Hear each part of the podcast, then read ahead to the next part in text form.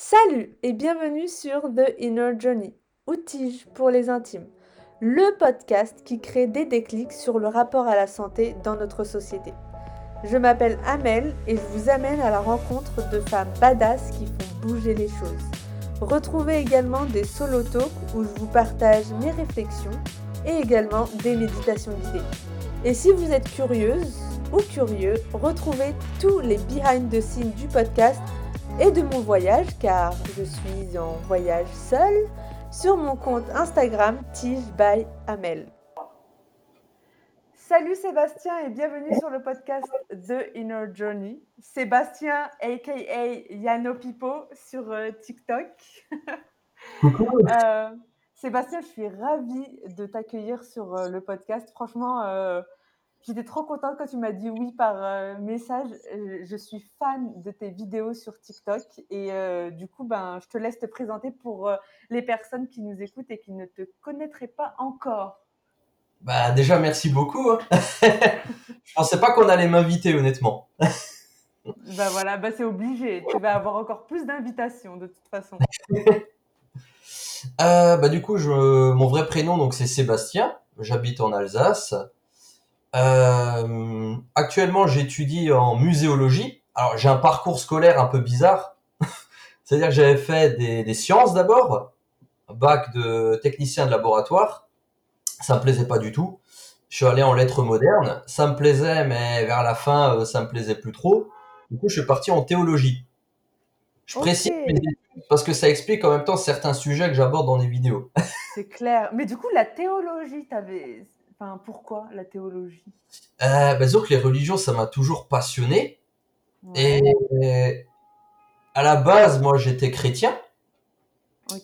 Euh, puis à mes 18 ans environ, euh, j'ai quitté le christianisme et j'ai commencé à étudier les religions d'abord de manière autodidacte, donc seul.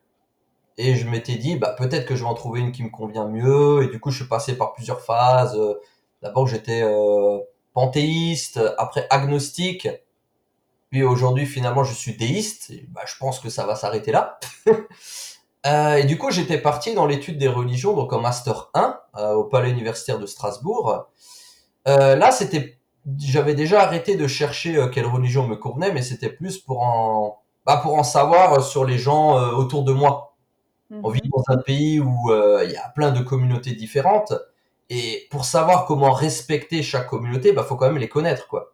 Bah, si tout le monde pouvait réfléchir comme toi. du coup, je suis parti dans ce master d'études interreligieuses basé vraiment sur le dialogue interreligieux. Et je pensais que je pourrais travailler là-dedans. Parce que l'État avait euh, promis d'ouvrir des postes euh, dans le dialogue interreligieux. Finalement, l'État ne l'a pas fait. Alors, dès la première année, à la fin, voilà, j'ai validé ma première année et puis j'ai commencé à chercher autre chose. Je me suis dit, non, moi, j'ai demandé, est-ce que prof de théologie, c'est possible ou pas? Elle m'a dit, bah, c'est difficile. J'ai dit, bon, commencé à chercher un peu de manière hasardeuse. Sur Twitter, il y avait quelqu'un qui parlait de son master en muséologie. Du coup, je lui avais demandé qu'est-ce que c'était, parce que j'hésitais entre plein d'autres filières, fac de droit, ou je savais pas trop. Euh, je me cherchais à ce moment-là, parce qu'il est un peu tard quand même, hein, parce qu'en master quand même. Euh, et du coup, j'ai entendu parler de ce master euh, que je fais actuellement. Donc, euh, je suis en M2 muséologie, patrimoine immatériel et collection.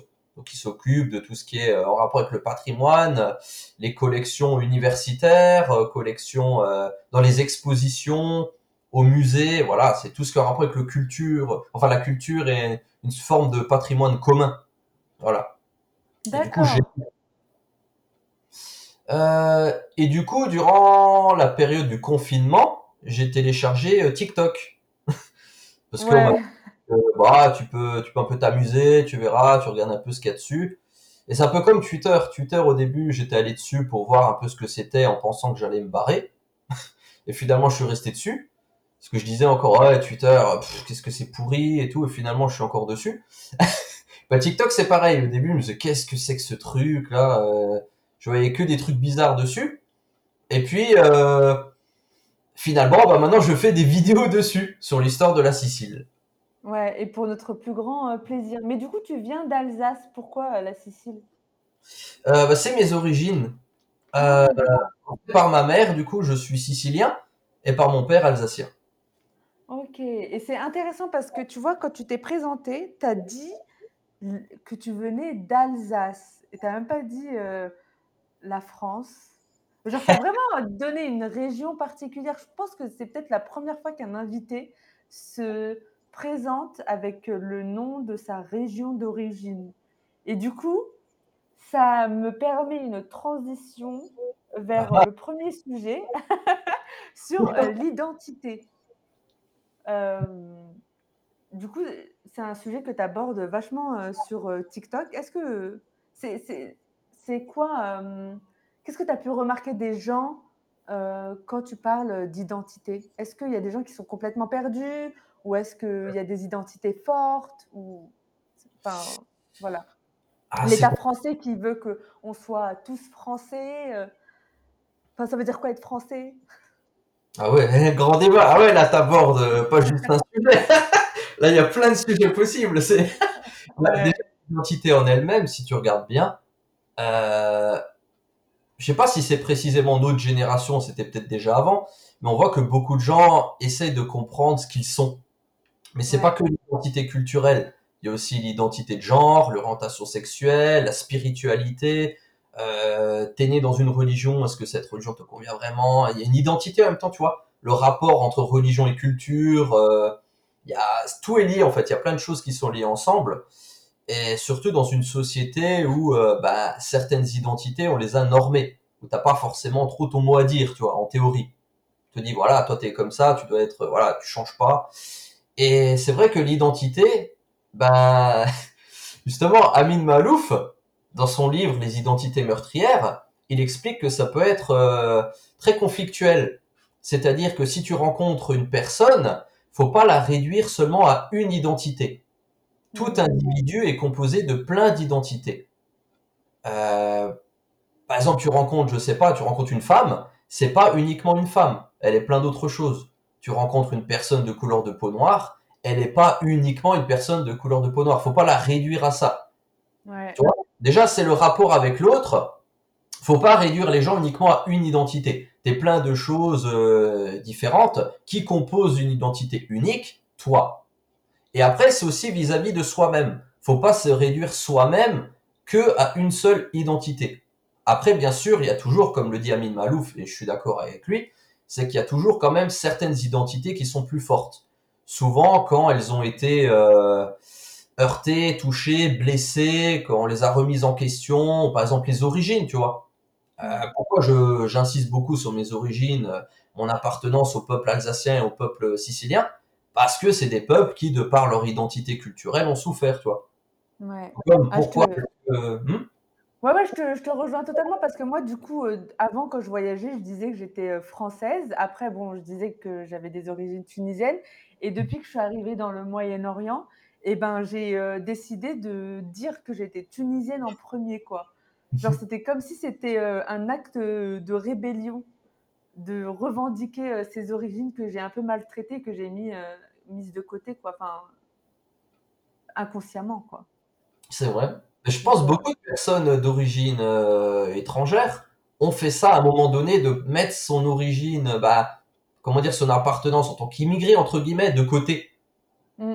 Tu vois, parce que c'est vrai, euh, on pourrait croire quand on regarde mes vidéos que j'ai toujours été très fier de mes origines, que j'en parle fièrement et tout, alors que pas du tout. Euh, tu vois, toutes mes années collège, je cachais mes origines. Parce que je voulais pas qu'on m'emmerde, quoi, tout simplement. Ouais, ouais. Et, euh, et c'est vrai que la France, en fait, le gouvernement français, quand ils ont commencé les débats sur la question de l'identité et tout, euh, j'ai l'impression que ça a perturbé plein de gens. Euh, et, dont moi notamment, du coup, j'ai commencé à me demander, mais euh, qui je suis, quoi? Mhm. Genre, est-ce que je suis acceptée? Est-ce que je suis pas acceptée? Est-ce que c'est ma place? Est-ce que c'est pas ma place? Et du coup, bah, ça, ça c'est une charge mentale de fou. Effectivement. Dans, dans, la vie. Et j'ai l'impression que ce gouvernement, il était vraiment, enfin, encore une fois, pervers narcissique avec euh, euh, mmh ses, citoyens, quoi. C'est vrai. Même au mmh niveau des candidats. Hein. Ah oui, ouais, ouais, non. Mais du coup, euh, est-ce qu'il y a une identité française? Waouh Pour moi, c'est compliqué. Pour moi, elle n'existe pas encore. Elle est à créer. Parce que Déjà, pour qu'il y ait une identité française, faut qu'il y ait un peuple français. Et là, c'est déjà un peu plus compliqué. Parce que tu prends la France, déjà avant, j'ai dit peuple alsacien. Rien que là, déjà, c'est révélateur. Il y a plusieurs peuples autochtones en France. Déjà ça, c'est le fait de reconnaître qu'il existe plusieurs peuples autochtones en France et qu'il faut que les peuples cohabitent entre eux. Déjà, c'est compliqué au niveau autochtone. Alors quand tu ajoutes encore le côté allochtone, donc tout ce qui est peuple d'origine immigrée, euh, là c'est déjà encore plus compliqué quoi. tu vois qu'on a déjà du mal à régler les problèmes au niveau autochtone. Enfin, c'est pas qu'on a du mal à les régler, c'est qu'on c'est des sujets qu'on n'aborde pas. Ouais. Voilà, tu vois tous les problèmes avec soi-disant euh, grand remplacement, etc. Ou alors que déjà tu dis mais il y a même pas encore véritablement un peuple français, sauf au niveau de la capitale. Ça, je suis d'accord. Tout ce qui est au niveau vraiment du centre de la France, là effectivement, mais c'est un peuple à part. Mais tout ce qui est autour, peuple breton, et, encore, je vais pas te citer que ceux qui sont euh, sur le continent. Tu peux ajouter les Réunionnais, les Guyanais, les Kanaks. euh, la liste elle est longue. Tu vois, quand tu dis par exemple le français il est blanc, ouais, nos ancêtres les Gaulois, des trucs comme ça, tu dis mais le mec qui habite sur une île où à l'origine ses ancêtres c'était des gens qui habitaient en Afrique, on les a mis sous des négriers, on les a obligés à aller sur une île pour travailler en tant qu'esclaves. Tu dis mais lui son, son passé, ses ancêtres et tout ça a rien à voir avec ça. Mm. Donc forcément il y a plein de gens du coup qui se disent bah on n'est pas français. Tu sais si tu dis le français il est comme ça, bah tu te reconnais pas là-dedans. Je le vois en Alsace. Et qu'on nous dit le français il est comme ça, comme ça, comme ça, tu dis oui, mais c'est pas le cas ici. C'est pas le cas en Alsace. Donc euh, on, on nous appelle pas. Comment dire C'est pas que les gens se considèrent pas français. C'est que la première étape, c'est que on les considère pas français. Mm. On les met pas dans la définition. Du coup, créer vraiment un sentiment d'unité nationale, une identité française, etc. C'est très compliqué déjà au niveau autochtone t'as des immigrés qui viennent en France, on leur dit voilà, il faut euh, s'habiller, comment dire, s'assimiler à la culture française, etc. Tu dis ok, pourquoi pas, mais laquelle? Déjà que je suis contre l'assimilation, moi je suis pour l'intégration. Bah, c'est pas du tout la même chose. C'est quoi la différence? Bah, l'assimilation, déjà c'est un procédé colonial, hein, faut pas l'oublier ça. Ça veut dire que à la base, ça veut dire que c'était l'inverse. C'était tu allais dans un pays et tu faisais en sorte que euh, le peuple de ce pays perde sa langue, sa culture, son histoire, et après tu as une sorte de trou à, à boucher, tu vois. Il y a plus rien dans le trou. Tu peux que y mettre ce que tu veux. Bah du coup le colon qu'est-ce qu'il fait? Bah il met sa culture à lui, il met sa langue à lui, et il y a un remplacement. Là effectivement il y a un remplacement qui existe. Le colonisé, petit à petit, ben il abandonne ses traditions, il abandonne tout, tout est remplacé. Ce qui fait qu'à un moment donné, il se, il se distingue même plus du colon et il ne se sent plus colonisé. Il a été colonisé, mais à un moment donné, il ne le sait même plus. C'est autochtone. Ben, c'est le cas des peuples autochtones en France. Toi, petit à petit, les langues dites régionales, mais à la base, c'était des langues de pays, ben, petit à petit, elles sont en train de disparaître, voilà. Et du coup, les gens se sentent français, par défaut. Parce qu'ils ne peuvent pas se sentir autre chose. Waouh. C'est euh, c'est super euh, intéressant. Alors que l'intégration, c'est différent. Je le vois dans ma famille, euh, bah, du coup d'origine sicilienne. On connaît parfaitement les coutumes, traditions, la culture française. on connaît tout, tu vois. Et on participe aux fêtes et tout. Et en même temps, on n'a jamais abandonné euh, nos traditions culturelles d'origine. Moi, j'ai une double culture. Je vois pas en quoi, enfin même en quelque sorte triple, puisque si tu rajoutes le fait qu'il y a la culture française qui est quand même commune plus ou moins à tout le monde, puis après tu as la culture alsacienne et ma culture sicilienne, on va dire j'ai en quelque sorte euh, trois ou quatre cultures, si tu rajoutes aussi l'Italie, tu vois ce que je veux dire. Ouais, ouais. Mais ça, ça empêche, comment dire, t'es pas obligé de choisir une culture plutôt qu'une autre. Tu peux très bien vivre avec plusieurs cultures. Mais Du coup, certains, la France, euh, elle est plus sur l'assimilation, c'est ça? Ben, ouais, totalement, totalement. Mais en même temps, c'est une assimilation un peu bizarre parce que un peu hypocrite. Surtout, je le vois à Paris. Euh, J'étais une fois à Paris, il y a un truc qui m'a choqué. Euh, alors pour la petite anecdote, j'allais pour la Japan Expo et je devais dormir dans un hôtel à Sévran-Bedotte. Je connaissais pas du tout. Et euh, le premier truc qui m'a surpris en arrivant là-bas, c'est qu'il y avait absolument que des noirs. Hmm. Et pourquoi ça m'a surpris? Parce que je me suis dit, mais attends, ça veut dire que la commune, enfin Paris, a mis tous les noirs au même endroit. Et après, ils vont dire ah mais ces gens-là ils refusent euh, de s'intégrer, ils refusent, certains ils parlent même pas français, nanana nanana. Mais comment tu veux qu'ils s'habituent aux coutumes, à la tradition, à la langue, etc. de de la France s'ils ne vivent même pas avec des Français Tu les as mis dans un coin, tu vois? Ouais, ouais. C'est un peu le même modèle que les ghettos. Hein. À l'époque, ils mettaient les juifs dans un coin et après ils disaient ah tu vois ils veulent pas se mélanger avec nous. Je dis, mais c'est normal, tu les as mis dans un coin. Mais ça a toujours été comme ça pour toutes les immigrations. À l'époque, tu avais le quartier italien, tu as toujours eu des trucs différents, tu vois. Mais c'est pas les gens qui sont venus qui ont dit on reste que entre nous. Ben non, c'est l'État qui a dit non, on va les mettre dans un coin, voilà, ils vont s'acclimater à la France. Pas du tout. Tu peux pas t'intégrer à un pays si tu ne connais pas la culture, la langue, etc. Et je trouve ça hypocrite de la part euh, de la France. Quand il y avait à l'époque euh, Black Lives Matter, et qu'il y en a qui disaient oui, c'est des communautaristes, ils vivent tous dans le même quartier, euh, ils parlent même pas, certains parlent pas français, ils mangent pas français, nanana. Tu dis mais attends, eux ils ont pas demandé à être tous dans le même quartier, tu vois. Mm. C'est normal qu'ils perpétuent euh, la culture d'origine puisqu'ils en connaissent pas d'autres. Ouais, ouais. Tu vois, c'est hypocrite. Ouais, ouais, non, mais clairement. Moi, de toute façon, quand je peux taper sur le gouvernement français, je je rate pas euh, une occasion. Mais c'est vrai que, en tout cas, moi, je parle pour ma part, euh, je suis dans cette démarche de reconnecter avec mes origines parce que j'accepte pas que, en ayant des origines tunisiennes, je ne sache pas parler arabe. C'est, pour moi, c'est genre euh, mon, mon cerveau bug. Donc, euh, je vais, je vais prendre des cours d'arabe, mais, euh, mais c'est vrai que je suis totalement un produit de la colonisation et de, en même temps, la non-acceptation de l'État français euh, de, de mon existence, quoi. Enfin, voilà, quoi. Je reconnais pas euh, ce que... Enfin, l'État ne reconnaît pas tout ce qu'il a fait, quoi. La, la colonisation. Et, et c'est vrai que moi, je, je le ressens dans les communautés euh, euh, maghrébines. C'est euh, en fait le, le rejet du, du gouvernement. Ouais, Euh, totalement. bah, oui, je t'en prie. C'est logique en vrai parce que tu regardes, ne serait-ce que les Algériens, en a des fois qui disent Ouais. ouais, ils pas la France, nanana, toujours avec leur drapeau et tout, mais en vrai, il y a plein d'explications historiques à, à plein de comportements, tu vois. Ouais, ouais. Non, c'est... euh, Ouais, c'est, dommage. En même temps, moi, j'ai l'impression que ça me prend un, espace mental euh, incroyable, cette euh, question euh, de l'identité.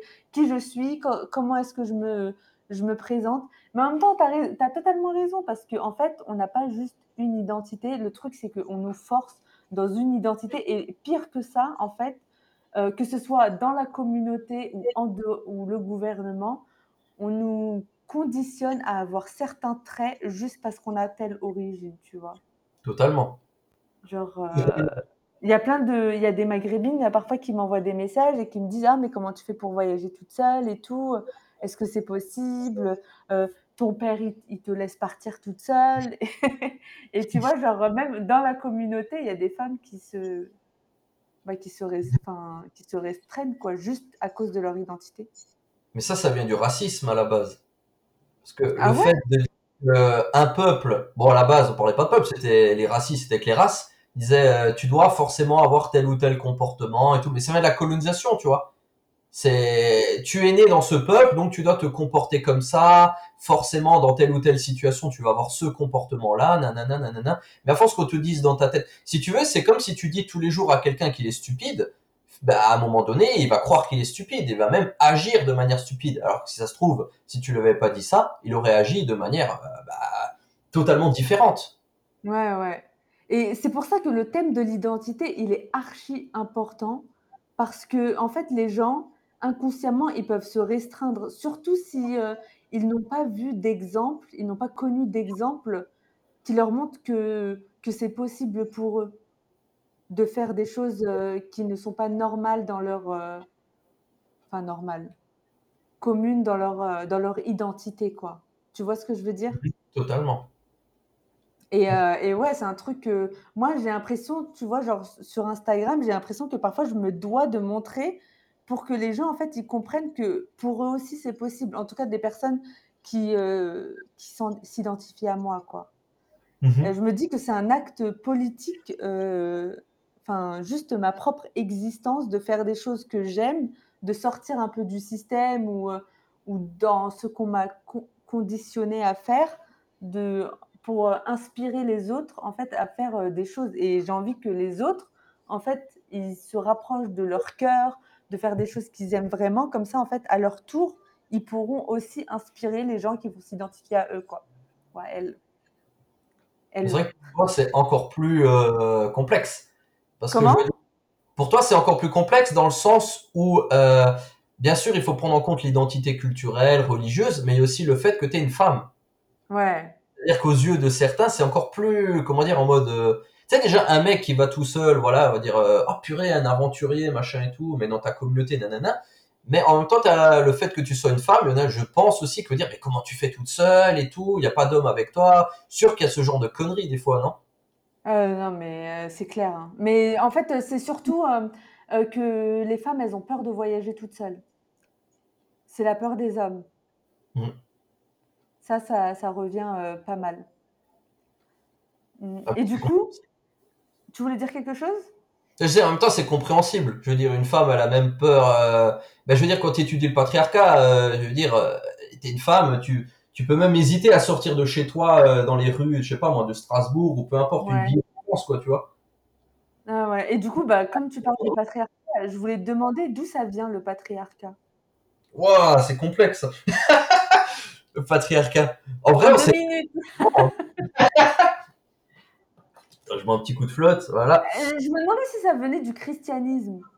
Non, c'est beaucoup plus vieux. Beaucoup plus ancien. Non, le, dans le christianisme, à la base, il n'y a pas de patriarcat, justement. C'est-à-dire que, ah, ah t'aimes bien me mettre sur plusieurs sujets, Parce que, comment dire, dans, que ce soit le judaïsme, le christianisme ou l'islam, ce sont des religions universelles qui ne sont pas patriarcales de base. Parce que ah. tu regardes même les peuples matriarcaux qui pratiquent ces religions, les pratiquent de manière totalement différente. Hein. Mais bref, ça c'est encore. Mais euh, comment dire, la culture l'emporte toujours sur le culte. Tu peux regarder n'importe quel sujet quand on parle de religion. Pour un peuple qui a changé un jour de religion, tu verras qu'il y a toujours des éléments culturels qui qui ont comment dire persisté avec le temps, mais qui existaient déjà avant cette religion. Mais il faut pas oublier que judaïsme, christianisme et islam sont des religions qui sont apparues chez des peuples de culture patriarcale. Si tu regardes chez les juifs, la femme, elle avait une place très importante. Et avec l'influence gréco-romaine, enfin, tu vois qu'au temps de Jésus, ça a changé totalement. La, femme, elle a plus du tout la même place dans la société. Et tu le vois par la suite, quand le judaïsme il a eu sa révolution avec le judaïsme rabbinique, mais là, les femmes, elles sont, c'est bon, c'est ciao. Elles n'ont même plus le droit de, du, de lire les textes sacrés. Tu vois, du côté des hommes, il y a aussi ce côté patriarche euh, gréco-romain avec tous les hommes réunis dans la même pièce, les vieux barbus et tout. Euh. mais ça, ça date de l'Antiquité. Mais en vrai, le patriarcat, il est beaucoup plus ancien. Apparemment, ça date de la sédentarisation. Apparemment, ça date là. Donc, il y a 10 000 ans avant, avant notre ère. D'accord. C'est plus ancien. Mais si c'est complexe parce que si tu regardes, il y a eu des peuples de culture matriarcale, comme nous en Sicile de base, on était de culture matriarcale, et il y a des peuples qui, qui sont devenus de culture patriarcale, mais qui ensuite, par le biais de la colonisation, nous ont apporté leur patriarcat, quoi. Sauf que patriarcat et patriarcat, je précise quand même, et j'insiste beaucoup dans mes vidéos sur ça, c'est que c'est pas la même chose. C'est-à-dire que le matriarcat, ce n'est pas du patriarcat au féminin. C'est-à-dire que le patriarcat, bien évidemment, c'est les, les, les, chefs de tribus, c'était des femmes, euh, celles qui avaient un pouvoir décisionnaire, qui représentaient une certaine autorité aussi bien politique, juridique que religieuse, etc. Par contre, le patriarcat, afin de justifier la dominance de l'homme, ils ont quand même inventé les normes genrées. Ce qui n'était pas le cas du matriarcat. Le patriarcat est beaucoup plus euh, dégueulasse que le matriarcat. C'est-à-dire que le matriarcat était quand même à un pas de l'égalité. On était quand même très proche de l'égalité. Alors que le patriarcat, c'est bien, bien, bien loin de l'égalité. Tu, compares les deux, sociétés matriarcales et sociétés patriarcales, c'est pas l'inverse. Il y en a certains qui parlent de sexisme inversé, etc. Rien à voir. C'est-à-dire qu'avec le patriarcat apparaît le sexisme. D'accord société matriarcale, il n'y a pas de sexisme. Ça peut paraître bizarre, hein, mais Ouais, euh, bah, en fait, moi, je connais pas euh, de société euh, matriarcale. T'en aurais une à citer, à donner comme exemple? d'anciennes, j'en connais, mais après de récentes qui, qui existent encore aujourd'hui, je sais qu'il y a les Touaregs, il y a certaines tribus Touaregs qui sont encore de culture matriarcale. Ah, bah attends, un exemple très simple. une petite comparaison, tu vois, patriarcat, matriarcat. Comment ça se passe pour que les chefs de tribu choisissent les époux, les épouses? Dans une société patriarcale, bien souvent, ça va être avec le corps ça veut dire qu'ils vont choisir les plus belles, ils vont leur demander de se dénuder, de danser. Il y a la sexualisation du corps de la femme. Chez les ah. sociétés matriarcales, c'est différent. Tu as les femmes qui sont alignées, et puis tu as des hommes qui viennent réciter des poèmes, qui viennent chanter, qui inventent des poèmes, etc. Et du coup, elles vont choisir celui-là qui aura la meilleure éloquence, celui-là qui a écrit le plus beau poème. Elles sont charmées, tu vois. Mais il y, il y a un côté un peu plus intellectuel, plus spirituel. Et ça n'a rien à voir.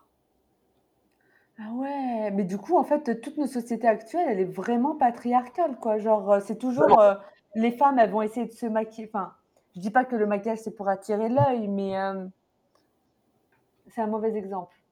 En fait, ça va, tout va être basé sur la beauté de la femme, genre Tinder, quoi. Oui, totalement. Encore maintenant. Ben, l'essentiel, c'est de s'en rendre compte. Après, tu peux t'approprier la chose, tu vois.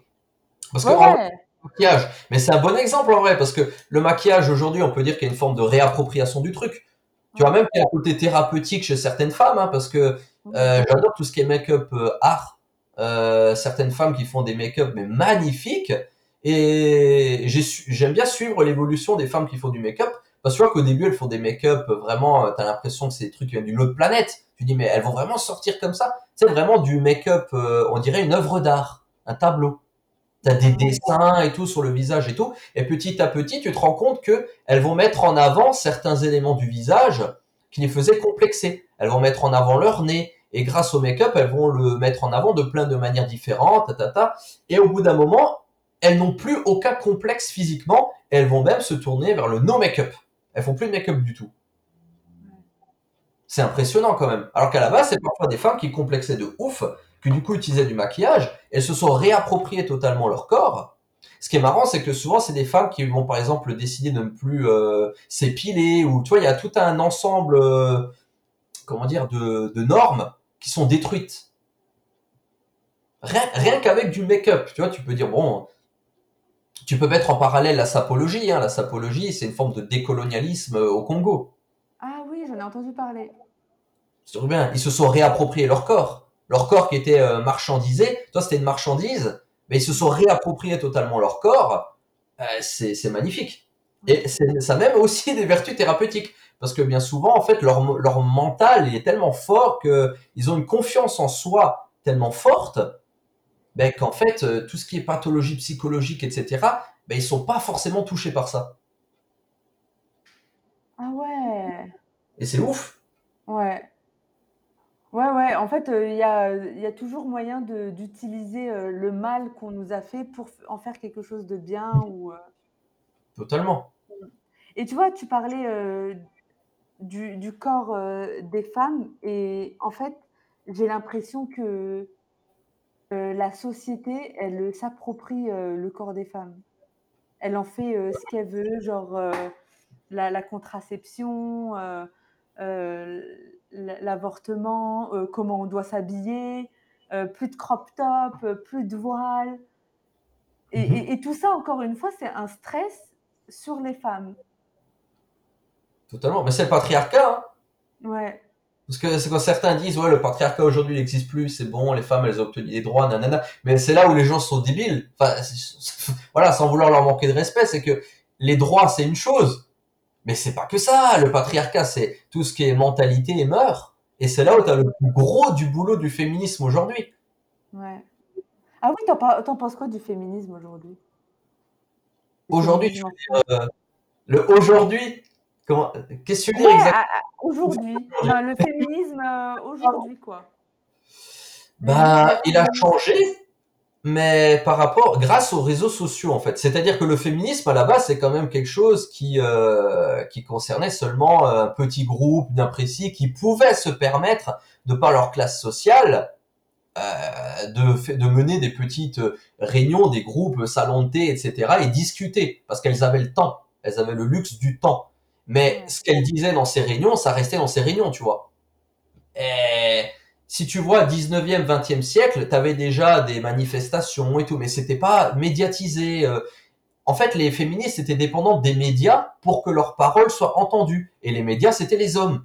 Donc c'est pas bon. C'était voilà, il y avait une relation assez toxique entre les médias et les militantes. Enfin, c'était, elles étaient dépendantes des médias pour qu'on les entende. Aujourd'hui, avec les réseaux sociaux, c'est plus le cas les médias veulent pas parler d'un sujet, ben c'est pas grave, il y a les réseaux sociaux. Tu vois, par exemple, à l'époque, euh, Balance ton port, les, euh, les flics qui faisaient pas leur boulot, eh ben, ça a été fait sur les réseaux sociaux.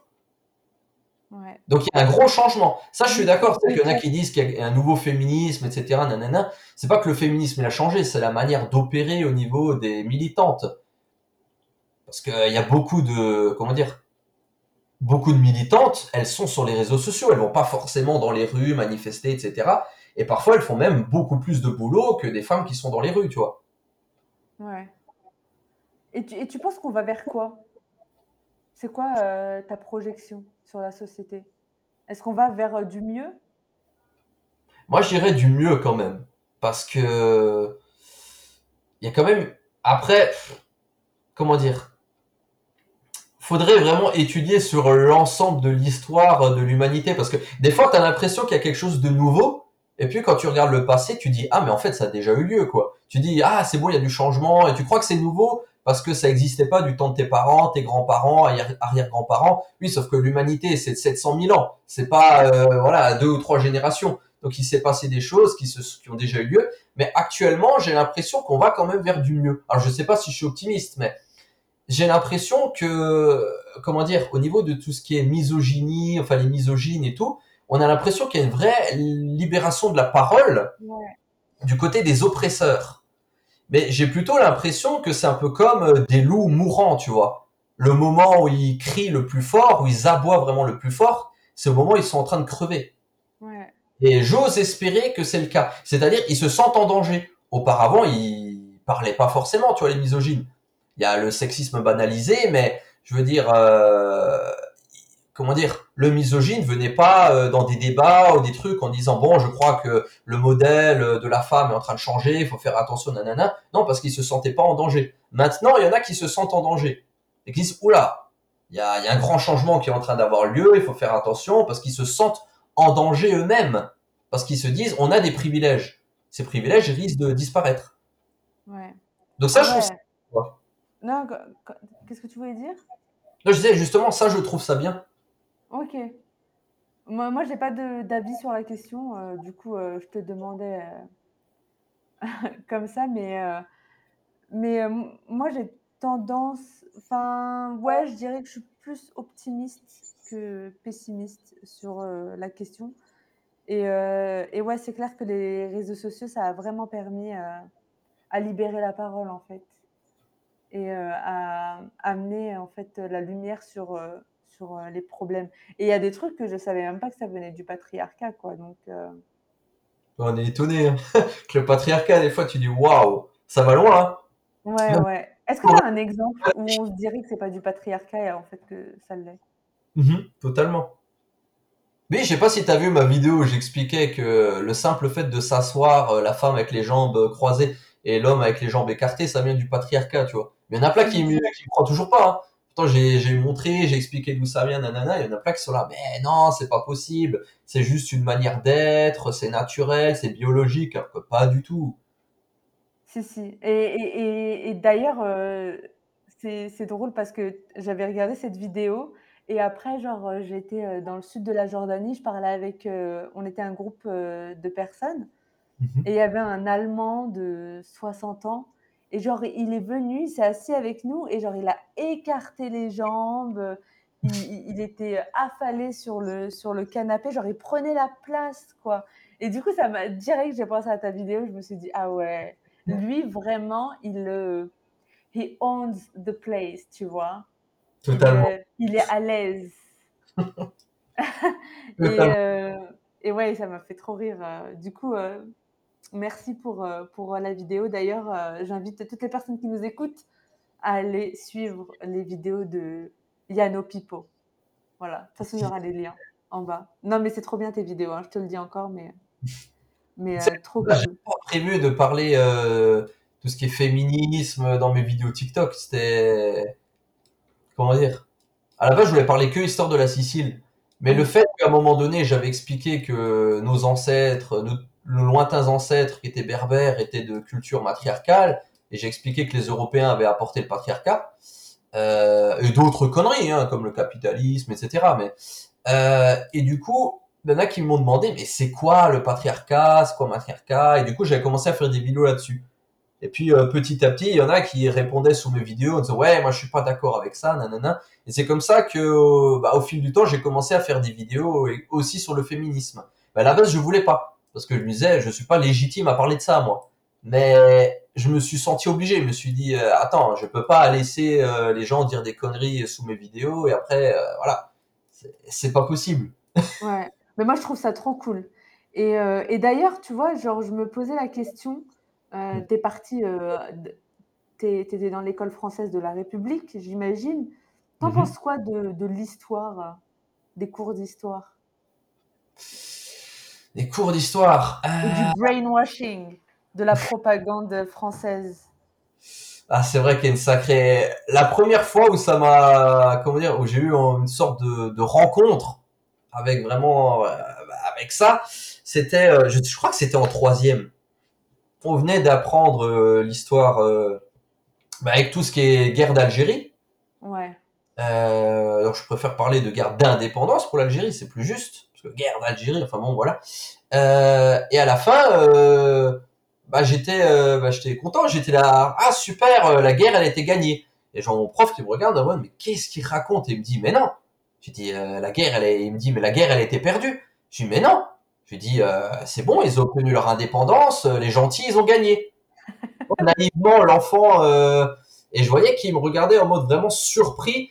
Et à partir de là, j'ai commencé à être un peu plus attentive euh, à ce que disaient euh, les profs d'histoire. Et effectivement, je me suis rendu compte qu'on nous disait pas tout. C'est-à-dire que c'est pas qu'on nous ment. C'est-à-dire que on nous donne une partie de la vérité, celle qui arrange, mais tout le côté qui n'arrange pas, on te le dit pas, tu vois. ouais. Un truc tout con. On te dit pas que, par exemple, euh, un truc tout bête.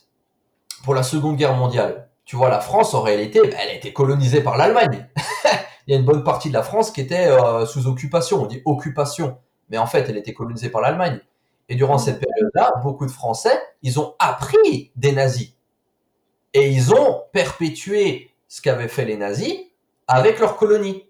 C'est-à-dire que tu vois la guerre d'Algérie, tu étudies un petit peu ce qui a été fait, tu dis mais waouh, j'avais lu une fois un livre qui s'appelle euh, Lettre à ma fille qui veut porter le voile. Alors je sais plus de quel auteur, c'était une femme, et elle expliquait que quand elle était plus jeune, elle n'osait pas porter le voile parce que dans les durant la guerre d'Algérie, si tu portais le voile dans la rue, tu pouvais te faire éclater la gueule. Et il y avait des rafles. Par exemple, les rafles anti-arabes entre guillemets, euh, ça on nous on nous apprend pas ça, tu vois. Quand on, on te parle de la guerre d'Algérie, on te parle que de ce qui s'est passé en Algérie. Et encore, on te dit pas tout. Par exemple, on te dit pas que les pères blancs, là, les fameux pères blancs, eh ben, ils luttaient contre la colonisation. Je connais pas du tout. Par contre, on peut te dire que les pères blancs, ils ont été massacrés, nanana. Oui, mais on te dit pas qu'ils étaient contre la colonisation. Mais c'est les pères blancs? Les pères blancs, alors, euh, de souvenir, c'était des prêtres qui faisaient l'école euh, en Algérie, en Kabylie plus précisément. Euh, Donc c'est des Français qui étaient contre la colonisation. Exactement. C'était des. Bah, en tant que prêtre, déjà, ils pouvaient pas. C'est logique. Voilà, euh, si tu suis la logique euh, chrétienne, euh, ils pouvaient pas être pour la colonisation. Mais du coup, ils étaient là-bas, ils essayaient d'instruire le peuple. Et leur et là, chose impressionnante, c'est que l'État faisait en sorte que les gens, que les Algériens ne connaissent pas leur histoire. Les pères blancs faisaient en sorte, au contraire, que les gens connaissent leur histoire. Tu lis la l'autobiographie de Lounès Matoub, qui est mon chanteur préféré d'ailleurs, c'était un Kabyle euh, qui malheureusement a été assassiné, mais euh, dans son autobiographie, il explique que les premiers qui vont vraiment développer son identité en tant que Kabyle, ce sont les pères blancs. Et de ce fait, ils considéraient les Français vraiment comme des colons. Alors que les enfants à cette époque-là, de par l'assimilation, auraient pu ne pas considérer les Français comme des colons, tu vois. Ouais. Tu vois, dans les, les, les, les villes où il y avait le plus de Français et tout, les gens se, étaient pas forcément pour l'indépendance. Ouais. Ouais, c'est euh, dingue parce que tout ce que tu me dis, moi, ça me fait penser, ça me fait réfléchir sur ma propre euh, histoire. Et du coup, ben, quand j'allais à l'école, moi, je pensais que la colonisation, c'était positif, quoi. Enfin, c'est comme ça qu'on me l'avait euh, apprise. Oui, totalement. Et, euh, et c'est vrai qu'aujourd'hui, ben, c'est un devoir de ma part de me réapproprier euh, ma culture d'origine.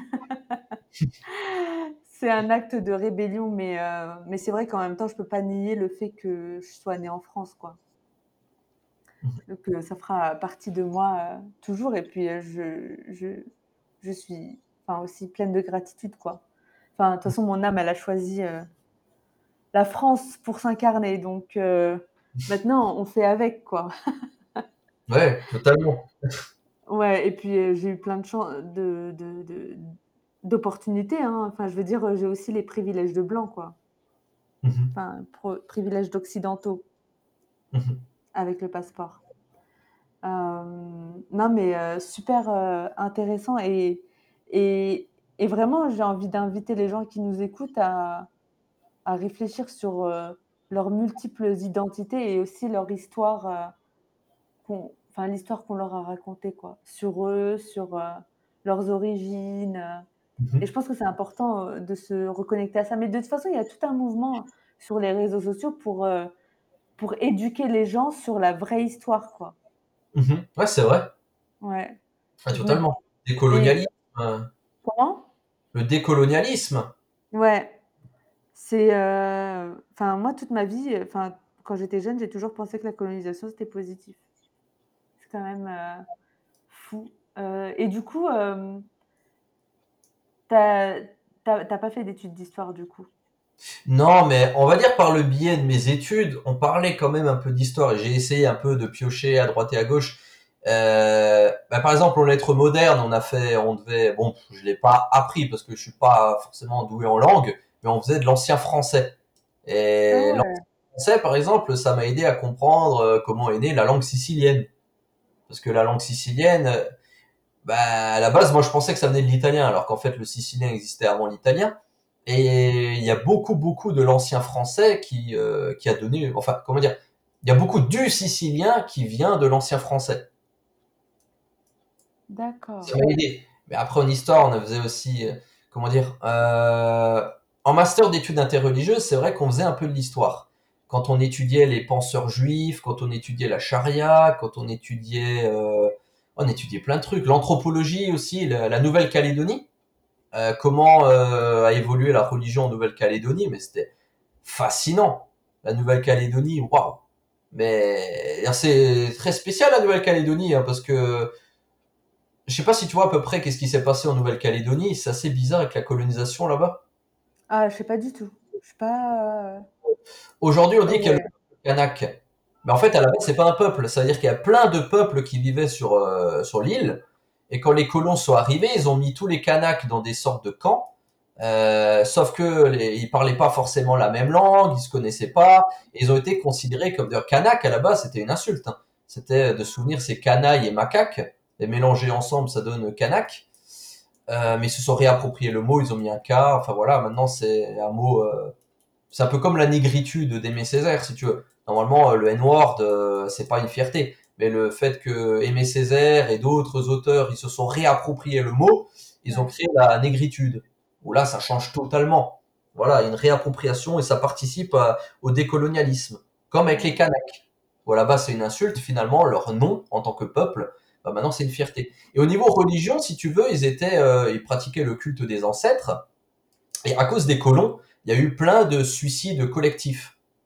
Parce que pour pratiquer le culte des ancêtres, ils étaient obligés d'habiter là où avaient vécu leurs ancêtres. Et ils, comment dire, ils avaient dans une sorte euh, d'armoire, enfin je sais pas exactement, mais ils avaient les crânes de leurs ancêtres. Et du coup, pour communiquer avec leurs ancêtres, ils étaient obligés d'avoir les crânes en face d'eux. Et quand ils étaient mis dans des camps, de, des sortes de camps de concentration un peu à droite, à gauche euh, sur l'île, et ben il y a eu des suicides collectifs parce que du coup ils pouvaient plus pratiquer leur religion, alors ils voyaient plus aucune raison de, de vivre. Et ils ont survécu en se convertissant au protestantisme. C'est euh, aussi euh, passionnant parce que j'ai l'impression que le colonialisme euh, et l'impact de l'Occident, enfin l'Occident a eu un gros impact sur euh, la spiritualité euh, des peuples. Et moi, je le vois très bien au Moyen-Orient, quoi. Mhm. Totalement. C'est via les guerres, via les leaders spirituels en fait qui dégoûtent les gens de la spiritualité ou sinon en France quoi, en, en stigmatisant tellement l'islam qu'en fait il y a des gens qui vont ben se se, se séparer de leur euh, religion euh, Mhm. de naissance, on va dire, euh, juste parce qu'en fait ils pensent ce que, enfin, ils croient en les bobards de de, de l'Occident. Comme moi, j'ai rencontré un Kurde au Mhm. Kurdistan irakien qui a quitté l'islam après les attentats du 9 septembre, du 11 septembre, pardon. Ouais. Ouais, parce qu'il voyait tous les musulmans comme des terroristes. Ah ouais, ils voulaient pas être associés au, oh, putain. Ouais. Et du coup, je me dis que, enfin, je sais pas, euh, qu'est-ce que tu en penses, toi, de Hmm. la spiritualité euh, en Occident? En Occident, surtout qu'en Occident, en ce moment, c'est assez spécial, hein, parce que il y a des religions qu'on pensait même euh, bah, qu'elles n'existaient plus. Bah, au final, on se rend bien compte qu'il y a toujours des adeptes. Mais ça, encore une fois, c'est grâce aux réseaux sociaux. Tu vois, par exemple, les gens qui euh, pratiquent l'odinisme, donc tout ce qui est religion euh, nordique, les religions païennes, etc., astrologie et tout. Ben, si tu veux, c'est des trucs qui sont, sont censés ne plus euh, exister, mais en fait, dans plein de villages, euh, plein d'endroits où l'Inquisition est pas passée, ben, ces religions, elles ont continué à perdurer. Sauf que bah, aujourd'hui, avec les réseaux sociaux, les gens, il y en a plein qui adhèrent à ces religions et on en entend parler. Mais les médias, par exemple, ils en parlent pas, tu vois. Ouais. Les médias, clairement, ils vont pas parler de ça. Après, les médias, comment dire, la France n'est pas prête. D'un point de vue spirituel, tu vois, et même au niveau de ce qui est laïcité et tout, tu vois qu'il y a des grands débats, ne serait-ce que pour un bout de tissu pour le voile, mais il y a des religions où ça va créer un sentiment d'exotisme, mais de dingue en France. Tu vois, par exemple, un sikh qui débarque en France. Euh, tu vois, quand je crois que c'est en Angleterre, ils étaient obligés d'avoir euh, des droits, euh, comment dire, puisqu'ils peuvent pas enlever leur turban, enfin ils peuvent pas couper leurs cheveux, du coup ils ont de longs cheveux qu'ils mettent sous un turban, et ben ils, ils peuvent pas mettre un casque quand ils roulent en moto. Du coup ils ont le droit, eux spécialement, de rouler euh, sans casque. Et ils ont toujours un poignard sur eux. Comme ça, si jamais ils sont déshonorés, eh ben ils coupent leurs cheveux. Mais t'imagines un truc pareil en France On a déjà du mal avec le port du voile, mais quand il y a réellement de vraies religions entre guillemets plus qui auront un certain exotisme. Quand je dis exotisme, ça veut dire que ça sortira totalement de ce qu'on a vu jusqu'ici. Ouais. Alors là, les gens, ils sont pas prêts. Et ils sont pas prêts. ils se rendent pas compte qu'un un simple bout de tissu, là, mais c'est rien du tout. En comparaison à des débats, mais où les gens, ils seront, ils seront totalement perdus. Parce qu'avec l'immigration, tu sais qu'il y aura forcément petit à petit des gens qui vont venir en France, qui auront des, qui auront des religions, mais totalement différentes. Ouais. Et qui Bah, c'est demandent pas, un certain c'est droit. pas- la France, c'est pas du tout un pays multiculturel. hein. Ah, du tout. C'est Bah, euh, Ça dépend. Disons qu'il y a plusieurs cultures en France, mais qui sont quand même plus ou moins assez proches, parce que c'est des cultures quand même occidentales ou proches liées à l'Occident, tu vois. ouais.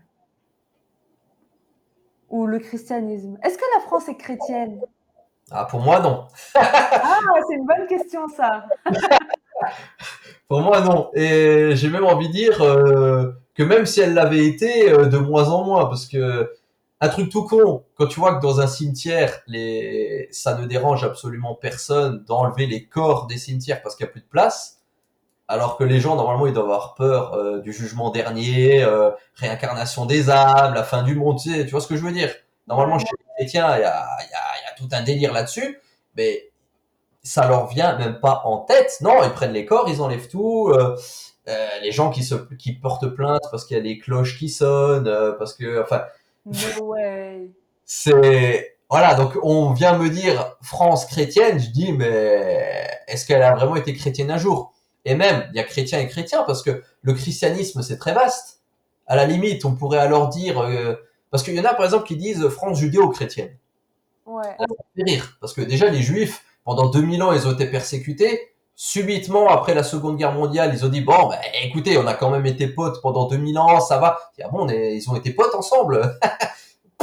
J'ai- j'ai- on n'a pas lu les mêmes livres d'histoire alors. Tu vois, c'était un peu pour euh, graisser- comment dire, euh, comment dire, caresser dans le sens du poil. Ouais. Mais pour après avoir un ennemi commun, tu vois, les musulmans. Ah, on est judéo-chrétien, nanana, nanana. Déjà, les, dans ce truc, la culture judéo-chrétienne, les juifs, tu peux les enlever parce qu'ils ont, ils ont rien à voir là-dedans. Du coup, t'as chrétien. Oui, sauf qu'il y a chrétiens, par exemple, les protestants. Eux aussi, ils ont été persécutés. Eux, ils font pas partie de, ça. voilà. donc, il y a plein, plein, plein de communautés chrétiennes qui se sont fait massacrer. Du coup, il reste que les catholiques.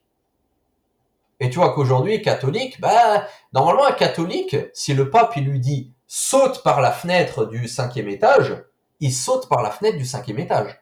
Mhm. J'en connais pas beaucoup, moi, des catholiques qui font ça. Ouais. L'autorité du pape, donc la papauté, ce qui est clergé et tout, euh, en France, il y a quand même eu euh, les philosophes des Lumières, il y a eu du, il y a eu du changement depuis. Et même auparavant, au final, euh, lorsqu'il y avait l'Inquisition, pourquoi l'Inquisition elle était là au final Parce que bah il y avait plein de gens qui continuaient à pratiquer leur religion ancestrale et tout. Enfin, donc euh, parler d'une France chrétienne, il y a une influence culturelle, si on peut appeler ça culturelle, mais je sais même pas si on peut dire culturelle, qu'il y en a qui parlent de l'architecture, il y a qui parlent de certaines traditions et tout. Mais par exemple, tu vois la fête de Noël. Bah, la date, elle a été choisie par rapport au solstice d'hiver. Euh, Le sapin de Noël, à la base, c'était pour euh, je sais plus quelle divinité. Euh, c'était, oui, aussi au solstice d'hiver d'ailleurs. Euh, tu vois, la fête de Pâques, euh, les œufs de Pâques.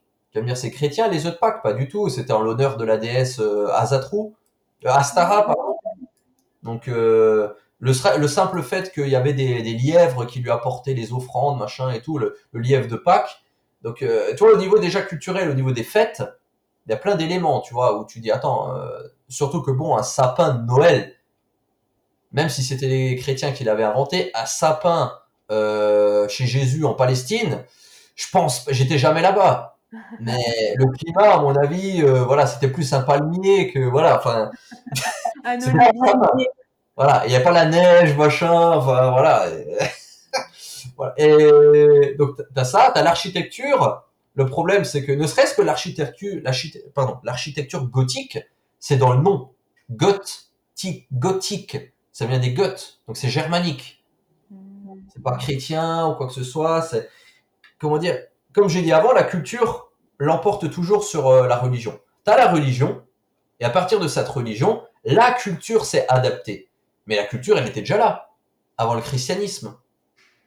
Elle a évolué au fil du temps et tout, mais tu me dis culture chrétienne, mais un Français du 5e siècle, un Français du 10e siècle, un Français du 15e, un Français du 20e siècle, mais déjà, ils parleront pas la même langue, mais bon, ils auront pas la même culture. Et ils verront peut-être même pas forcément euh, le christianisme de la même manière. En effet. Pour parler vraiment d'une France chrétienne, euh, bah, j'ai du mal avec ça. Je suis d'accord qu'il y a effectivement une architecture, patati patata, comme je l'ai dit. Mais de là à dire que la France est de culture chrétienne, même catholique, tu vois, euh, parce qu'il faudrait plutôt dire catholique, euh, c'est spécial. Parce que tu vois, là, je vois avec mes parents. Ma mère, elle est sicilienne, mon père alsacien. Tous les deux sont catholiques. Enfin, en théorie, parce que bon, c'est plus parce que leurs parents l'étaient, mais bref, euh, comme beaucoup. Bon, enfin, de mon point de vue, c'est pas des catholiques, mais bon, eux, ils le sont apparemment, ils le disent l'être. Voilà. Question de débat, voilà. Moi, c'est pas pour rien si j'ai quitté le christianisme, hein, je disais, parce qu'on me disait, mais même si tu crois pas, même si tu pratiques pas, euh, t'es chrétien parce que tes parents le sont. Et moi, je suis pas d'accord. Ciao. Bref, parents catholiques. Mais je vois que le mais du coup, euh, le christianisme ne se, ne se transmet pas par un des parents, non? Ah non, pas du tout. Attends, je vais te répondre à ça. Je termine juste avec euh, le catholicisme en Sicile et en Alsace. C'est pas du tout le même. Il y a même pas les mêmes fêtes religieuses. Bien sûr, il y a les grandes fêtes, mais la, la quasi-totalité des traditions, c'est pas les mêmes. D'accord. Et pourtant, c'est censé être euh, l'Occident, nanana, tu vois. Mais tu vois déjà maintenant là, quand ils ont accueilli les, Ukrainiens, ils ont dit ah mais ça va, au moins ils sont chrétiens. Mais c'est des orthodoxes. c'est pas du tout le même délire que les catholiques. C'est pas du tout ça.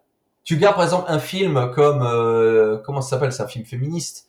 Euh, Dieu existe, il s'appelle Petronia, où tu vois une femme qui est dans quel pays déjà? Mince. Ah, j'ai oublié le nom du pays avec Alexandre le Grand et tout là, là. En Macédoine, voilà. En, qui vient de Macédoine et c'est un pays orthodoxe mais tu vois le pouvoir de la religion là-bas, mais tu vois qu'ils sont pas du tout passés par les mêmes euh, par les mêmes chemins qu'en Occident. Le clergé, il a une puissance de dingue là-bas. Et tu vois la femme obligée de porter le voile, etc. T'as des trucs différents, tu vois. Hmm. Rien à voir. Ouais, en effet. Moi, quand euh, je suis partie euh, à l'église Sainte-Catherine là à Jérusalem, Mhm. Pareil, euh, j'avais vu des femmes voilées pour aller commémorer enfin, la tombe de Jésus. Quoi. Mhm. Et c'est vrai que j'avais pas vu ça. j'avais pas l'habitude de voir des chrétiennes voilées. Mais du coup, elles venaient de Grèce, je crois. Ouais, mais des orthodoxes. Mm. Mais tu vois, c'est pas la même culture. Ouais, ouais, c'est totalement différent. c'est bizarre à dire, quoi. C'est vaste. Bien sûr, il y a une sorte de patrimoine commun. C'est comme si tu disais, je sais pas moi, culture musulmane. Mais si tu vas par exemple faire le ftour euh, un soir du ramadan euh, euh, chez, des, chez des maghrébins, je sais que tu auras le petit rituel avec les dates, avec le lait d'abord, voilà, les petites zitounes, les petites olives, parce que j'ai déjà participé plusieurs fois. Mais je suis pas sûr que le ftour, il va se pratiquer, enfin, qui, comment dire, qu'il va être le même au Maghreb que dans d'autres pays dits musulmans. Ouais, ouais vois, chacun va avoir ses petites particularités et tout. Ils vont pas forcément, et vont pas forcément manger la même chose. Quand il y en a qui s'imaginent que forcément au repas du Ramadan, tu vas avoir euh, de, comment dire, euh, tu vas manger euh, méditerranéen? Bah non, pas forcément. Je pense à un musulman qui habite, je sais pas moi, en Chine. Bah, il va pas être avec son petit couscous ou voilà. ouais, ou en Indonésie quoi. Voilà, exactement. Ouais, je suis totalement d'accord. Ouais, c'est vrai que j'avais jamais pensé au fait que la culture, elle, euh, elle impactait, euh, enfin, elle était au-delà de au-dessus de la religion, quoi. Mais en fait, c'est totalement logique. Bah, chez les musulmans, c'est encore plus flagrant avec euh, ce que les musulmans appellent le shirk. C'est-à-dire qu'il y a beaucoup de musulmans qui luttent contre ça et ils n'arrivent pas à le faire disparaître. C'est-à-dire, par exemple, la main de Fatma, je sais pas si tu connais. Ouais. À l'origine, c'était en référence à une déesse, la déesse Tanit. Et ah. puis, euh, bah, ça existe encore aujourd'hui. Mais il y en a plein qui considèrent ça comme faisant partie de l'islam et tout, mais ça n'existe pas partout. c'est typiquement berbère ce truc. Ah, mais c'est vrai qu'en plus, euh, en Afrique du Nord, il y a un mix euh, assez incroyable. Même moi, tu vois, genre là, je suis au Middle East, on me dit je suis arabe, et moi je leur dis bah non, je suis pas arabe quoi. Mais en mhm. fait, je sais pas ce que je suis. c'est compliqué. Bah, la Tunisie, elle a été tellement colonisée par tout le monde et y a tellement eu de peuples. Enfin, tu vois, genre. Euh, est-ce que je peux dire que je suis arabe? Tu vois, on, considère les Maghrébins comme des Arabes, mais est-ce qu'ils sont arabes? Bah, de mon point de vue, euh, Maghreb... bah, de mon point de vue, si tu me demandais euh, qu'est-ce que je suis, je te dirais t'es berbère, tu vois. ouais. Parce que, comment dire, même comment dire, même s'il y a eu plein de, de, de, colons différents, colonisations, etc., et des trucs qui se sont succédés, euh, les colons ne remplacent pas les autochtones.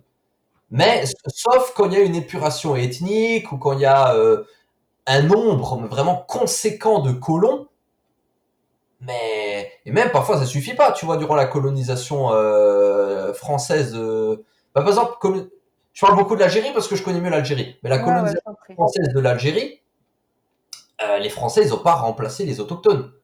Pourtant, il y a eu épuration ethnique. Ils ont fait des, des, génocides. Ils ont, euh, ils ont essayé, mais ils n'ont jamais remplacé les Algériens. Ouais.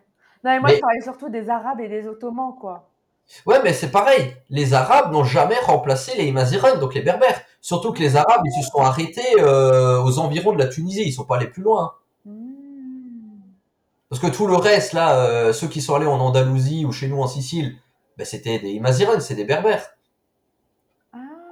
les Berbères, repousser les Arabes. Quand tu vois, euh, c'était un général sicilien, Jawar al-Sekili, euh, durant la, c'était un empire en fait euh, kabyle, chaoui et en même temps égyptien, enfin spécial, mais c'était un empire berbère du nom de, c'était la dynastie fatimide qui a repoussé les Arabes jusqu'en Syrie. Donc il y a un empire. Tu vois, tu peux même regarder sur internet une petite image de l'empire fatimide, tu vois à quel point c'était long. Mais Charles Martel, il n'a pas repoussé les Arabes à Poitiers? Bah alors ça c'est spécial parce que faudrait que j'étudie à fond le truc parce que je comprends pas alors s'il les a repoussés comment ça se fait que même en Bourgogne t'avais euh, des berbères? Ah ouais. Parce qu'ils sont allés jusqu'en Bourgogne hein, donc euh, quand on dit il les a empêchés il les a repoussés nanana mais ils sont quand même passés. Donc euh, tu comprends pas trop tu vois. Okay. attends vous à l'école. Bah, attends une vidéo TikTok. hein hmm? Ce sera une vidéo TikTok pourquoi pas? Ça pourrait être une bonne vidéo TikTok, ça. Ah ça, ça pourrait plaire, euh, effectivement. Parce que c'est l'Andalousie, en fait. Hein. C'était l'Andalousie. C'est, c'est pas juste le sud de l'Espagne, l'Andalousie, c'était plus grand. Ah ouais. Ouais, non, mais il y a tellement de choses euh, à apprendre. Et attends, on parlait en fait de la santé spirituelle euh, des Occidentaux, et moi j'ai quand même envie de partager, et tu rebondiras sur ce que je pense. Moi, j'ai l'impression en fait que le gouvernement, les gouvernements, euh, sont dans une espèce de propagande euh, pro-science pour en fait euh, déconnecter les gens de leur spiritualité ou de leur religion. Qu'est-ce que tu en penses? Ça, ça, demande réflexion. Ça demande réflexion. Est-ce qu'ils font en sorte que les sciences... Bah, la laïcité, par exemple. Ah. Tu connais René Guénon? Pardon? René Guénon. Le nom me dit quelque chose, donc je dois René connaître. Guénon. Il a écrit euh, La fin du monde moderne. Tu devrais lire le livre, je pense que ça t'intéresserait.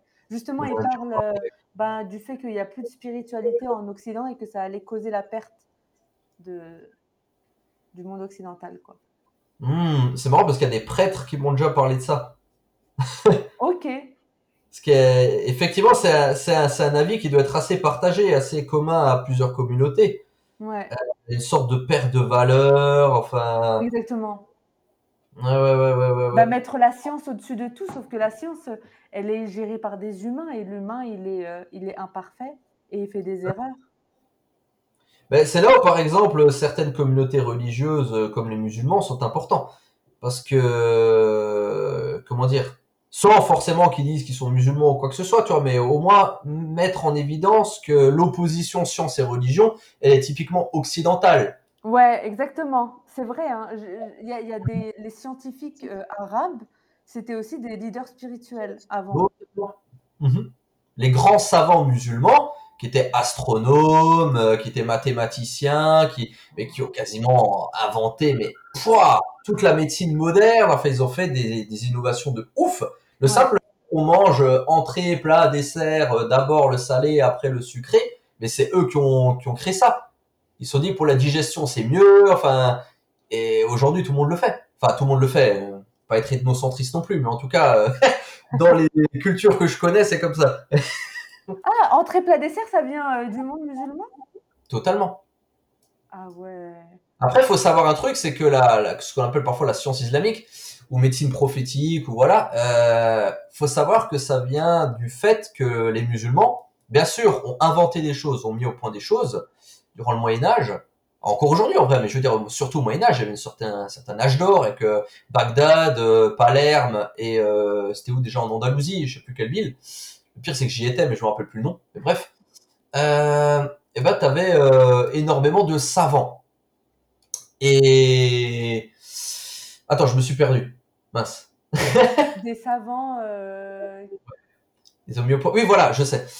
Ils ont inventé des choses, mais ils ont aussi euh, adapté des choses. Ils ont pris des choses. C'est-à-dire par exemple, quand on parle des chiffres arabes, mais c'est pas eux qui ont inventé les chiffres. Ça vient d'Inde ou je sais plus quel pays d'Asie. Euh, C'est comme les oranges. L'orange, ils ont. Les musulmans ont apporté l'orange en Méditerranée, mais elle vient de Chine, l'orange. hmm. Le citron vient de l'Himalaya.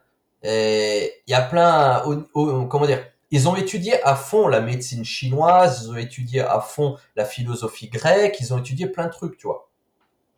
Et ensuite, aussi des, des trucs ayurvédiques au Maghreb. Hein. Mhm. Voilà, des principes ayurvédiques, enfin la médecine holistique d'Inde, quoi. c'est vrai. Mais de toute façon, là où ils allaient, ils essaient. C'est la religion musulmane qui leur demandait ça, en fait. C'est euh... en fait c'est deux trucs. C'est chercher de par le monde les preuves qu'Allah a dissimulées de son existence. Donc déjà le musulman est obligé d'étudier les sciences, de mener une quête de vérité, parce que mener une quête de vérité, c'est mener une quête vers Allah. Ça c'est le premier truc. Et le deuxième truc, c'est que le musulman, il est euh, comment dire? Donc il y a chercher bien sûr ça, mais il y a aussi prendre ce qu'il y a de meilleur chez chaque peuple. Le musulman, de base, il doit faire ça. C'est-à-dire, il rencontre plein de peuples différents, et dès qu'il voit quelque chose de bien, il dit, ça, c'est pas mal. Bah, ça, on va le prendre. Mais du coup, ça demande une remise en question. Normalement, dès qu'il voit qu'il y a un truc qui est pas bien chez lui, hop, il le remplace par quelque chose de mieux. Mais les savants, c'est ce qu'ils essayaient de faire. Ils avaient une certaine prestance à l'époque. Après, pour en revenir, du coup, à l'Occident, c'était ta grande question. Euh, en Occident, c'est plus compliqué parce qu'il y a une opposition science et religion qui n'existait pas avant les Romains euh, qui ont imposé le christianisme et surtout l'Inquisition qui est venue après, parce que tu avais les druides. La religion druidique en France, les druides, c'était bien sûr des, euh, prêtres, mais en même temps, c'était des herboristes, ils pratiquaient la science, la, médecine, par les plantes, ils avaient un rapport avec la nature privilégié c'était, il y avait une spiritualité très forte. Sauf que euh, c'était considéré par la suite comme de la sorcellerie. Donc les premiers scientifiques ont été considérés comme des sorciers. Et ça, pendant longtemps, c'est malheureusement resté. T'avais ce truc du il faut pas remettre en question parce que les sciences peuvent te détourner de la religion, nanana, nanana. Ah. Après, on faire attention. Parce que si on dit aujourd'hui que la, la science peut détourner de la religion, bah, tu vois, on joue un peu le même jeu. Faire attention. Ça, je disais, je disais qu'en Occident, c'est vrai qu'on a tendance à séparer les deux, mais les deux vont ensemble en vrai. Oui, bah, je suis totalement d'accord avec toi. Que croyaient en Dieu. Quand ils n'étaient pas euh, déistes, parce qu'ils étaient souvent déistes, bah, ils étaient euh, chrétiens, musulmans, juifs, euh, voilà. et la plupart du temps, ils croyaient en Dieu ou s'ils ne croyaient pas en Dieu, c'est en étudiant les sciences qu'ils ont fini par croire en Dieu. Donc, euh, euh genre Einstein, voilà. Finalement, lui, il en est venu à croire en l'existence de Dieu parce qu'il a étudié les sciences. Mais il y en a plein comme ça. Ah ouais, je savais pas pour Einstein. Bah, il était déiste. ok. Waouh, c'est. Euh, ok, du coup, on, comprend aujourd'hui pourquoi il y a tant d'opposition euh, sciences euh, religion euh, dans la société. Et tu vois, moi, je voyais un peu, j'avais l'impression que c'était un peu le gouvernement avec la, laïcité qui voulait en fait, euh, et aussi en, enlevant tous les signes religieux dans, dans, la rue, de, en fait, de masquer toute la religion et, et, de ne pas, en fait, mmh je vois ce que tu, vois c'était pas en fait euh, l'ambition première euh, du gouvernement. Parce que comment dire déjà la laïcité elle a elle a plein d'avantages de base. Parce que la laïcité c'est vrai que sur le papier elle est très bien parce que ça ça d'ailleurs des déistes euh, qui étaient pour la plupart des philosophes des Lumières et qui luttaient contre le clergé. Pourquoi? Parce que en France euh, toutes les décisions politiques, elles étaient dépendantes du pape, qui ne vivait même pas en France du coup. et tout l'argent et tout, tout retournait au Vatican. Parce que j'avais fait une vidéo où j'essayais d'expliquer ça, c'est que la papauté, c'est en quelque sorte l'héritière de l'Empire romain. C'est-à-dire que tous les endroits où il y avait l'Empire romain, ben, les impôts, ils ont continué à être prélevés parce que c'était avec les quêtes religieuses, avec euh, voilà, et ils ont pu avoir plein de privilèges. Donc le colon avait des privilèges parce qu'au début les premiers prêtres, c'était pas des gens qui vivaient directement dans le pays, ils étaient envoyés par la papauté. Ouais. Et t'as même euh, un truc tout bête qui permettait d'espionner le peuple, c'est la confession. Ah Surtout le peuple dit dans, dans l'ingénu, c'est que la confession c'est d'abord toi et après moi. Et tu vois, dans l'ingénu, à un moment donné, le bah, l'ingénu se confesse et demande au prêtre, bah voilà, maintenant c'est à vous de vous confesser. Et le prêtre lui dit, bah non, mais moi je vais pas me confesser, je suis prêtre. Et du coup, il casse la gueule au prêtre.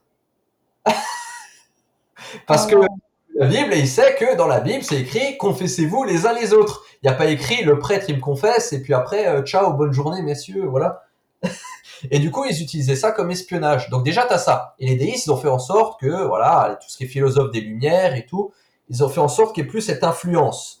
Et arrive la laïcité. La laïcité, ce qui est bien, c'est que les décisions politiques ne sont plus influencées par une religion, donc il n'y a plus de favoritisme, mais du coup, il n'y a plus de religion au-dessus des autres, il n'y a plus de croyance au-dessus des autres. Et ça veut dire que avant, tu n'étais pas catholique, bah, tu pouvais euh, possiblement être condamné à mort. Mm.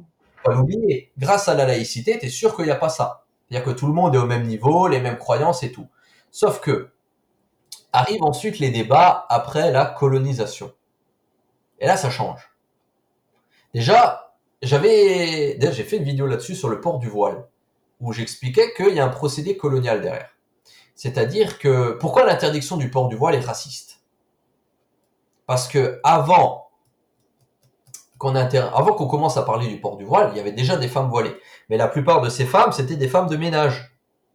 C'était des agents d'entretien, c'était des, euh, il y avait encore le rapport un peu colonisé et colon en France. Ouais. Même après la guerre d'Algérie, tu avais encore ça. Et même après, quand il y a eu les pays qui ont obtenu leur indépendance et tout, bon, tout le monde l'a pas obtenu, encore aujourd'hui il y a des colonies, hein. mais on va dire, la plupart qui provenaient de pays euh, qui avaient été colonisés étaient euh, des pays musulmans. Sauf que au début, les musulmans, ils avaient des petits postes. Euh, le gars, euh, le musulman, ben, il était vigile au supermarché, il était euh, gardien devant les boîtes de nuit, il était voilà, la musulmane, elle gardait les enfants, elle était voilà, la, femme de ménage. Et puis, ils ont commencé à s'intégrer. Et la musulmane, subitement, elle devient avocate, elle devient prof, elle devient politicienne, etc. Et donc, elle entre dans le domaine public. Et ce qui fait que elle représente. Et là, ça, ça plaisait plus. Parce qu'ils se sont dit, mince, avant, il y avait quand même une distinction. Il y a les blancs et puis il y a les autres. Et là, subitement, bah, ils commencent à atteindre les mêmes fonctions et tout. Et puisque,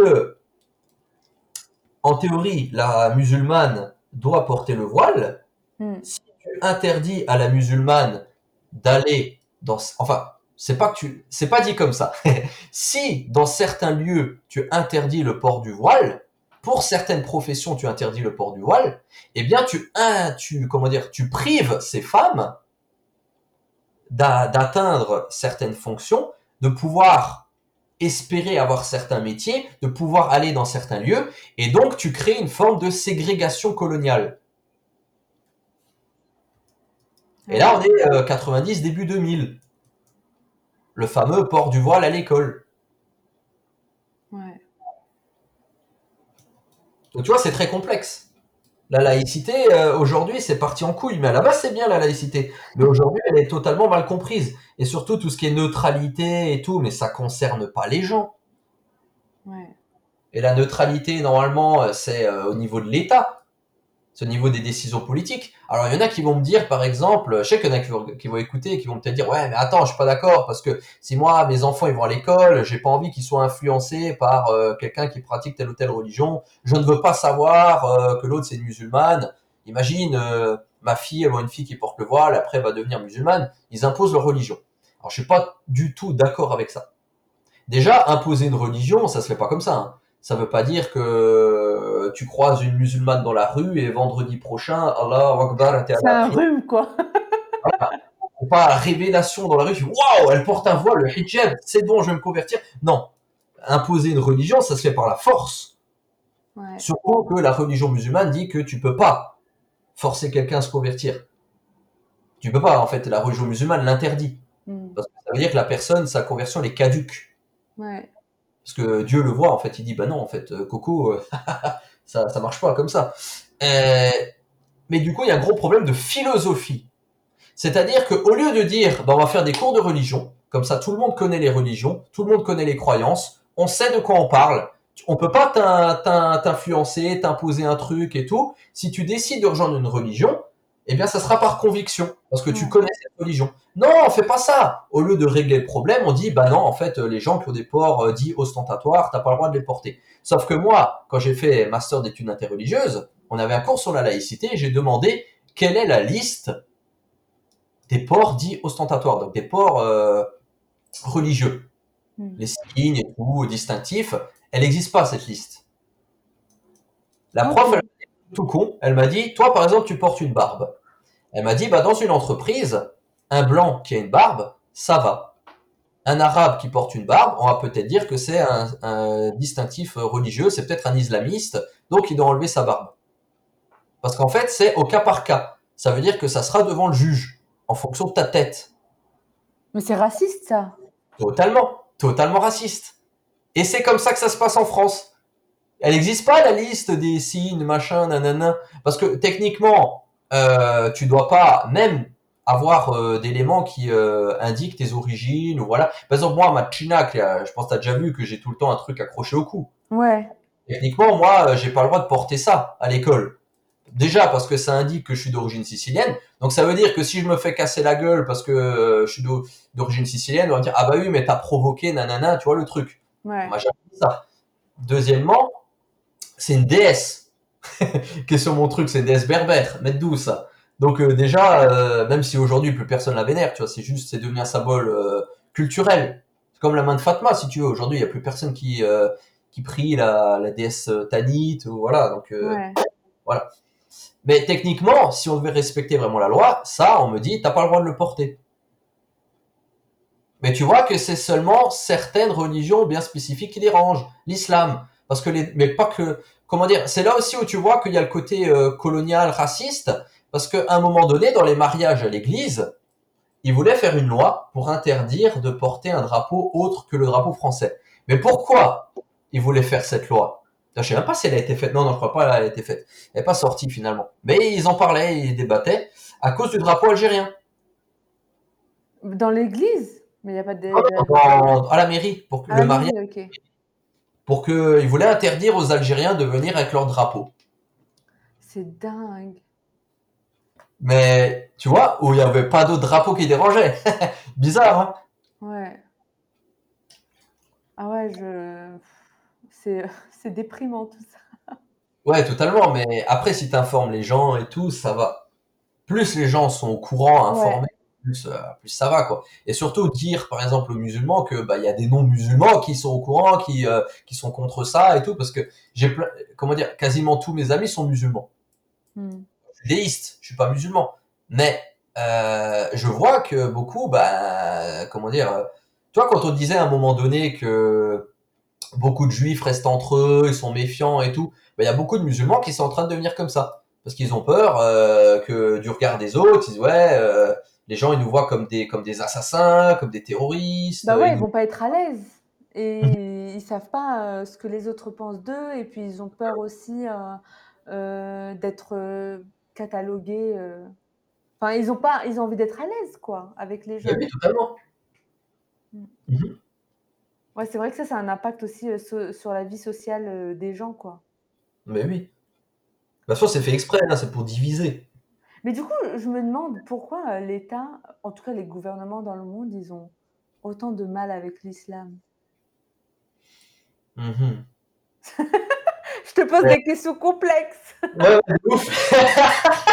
Mais- parce que, waouh, en fait, si tu veux, tu m'as posé la question, j'ai eu plein, plein, plein de, de faits historiques dans ma tête qui ont défilé, ta, ta, ta, ta, ta, ta. et j'essaie de voir à partir de quand, machin, euh, parce que faut pas oublier que l'islam, euh...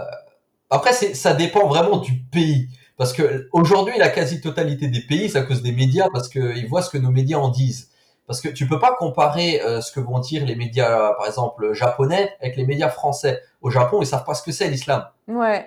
Jusqu'ici, quand ils voyaient une petite minorité, là, voilà, et ils sont montrés euh, très bienveillants et tout, mais c'est vrai que une musulmane au Japon, par exemple, bah, j'aimerais pas être musulmane là-bas, quoi, parce que le conformisme il est très fort. Donc ça serait pas vis-à-vis de l'islam que eux ils auraient, euh, comment dire, des, des préjugés ou autres, mais ça serait surtout euh, par rapport à la différence. Eux, ils ont pas l'habitude de la différence. Mais en même temps, l'islam, tu vois, ils ont pas un regard forcément négatif dessus.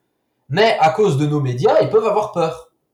Ouais. Par exemple, certains, euh, ils ont peur des noirs. Pourquoi? Parce que dans les séries américaines, etc., souvent les mauvais, c'est des noirs. Ouais, ouais. Et du coup, ils disent ah donc euh, les Noirs en fait là-bas ils font ça, ils font ci, ils connaissent pas, ils, ils sont jamais allés dans ces pays-là, donc euh, ils voient ils voient ce qu'il y a dans les dans les médias, dans les œuvres de fiction, la pop culture, etc. Donc Ouais. à partir de ça, ils se font une idée. Mais si tu prends le cas de la France, c'est quand même très différent parce qu'il y a des relations avec l'islam qui sont plus anciennes Hmm. et complexes.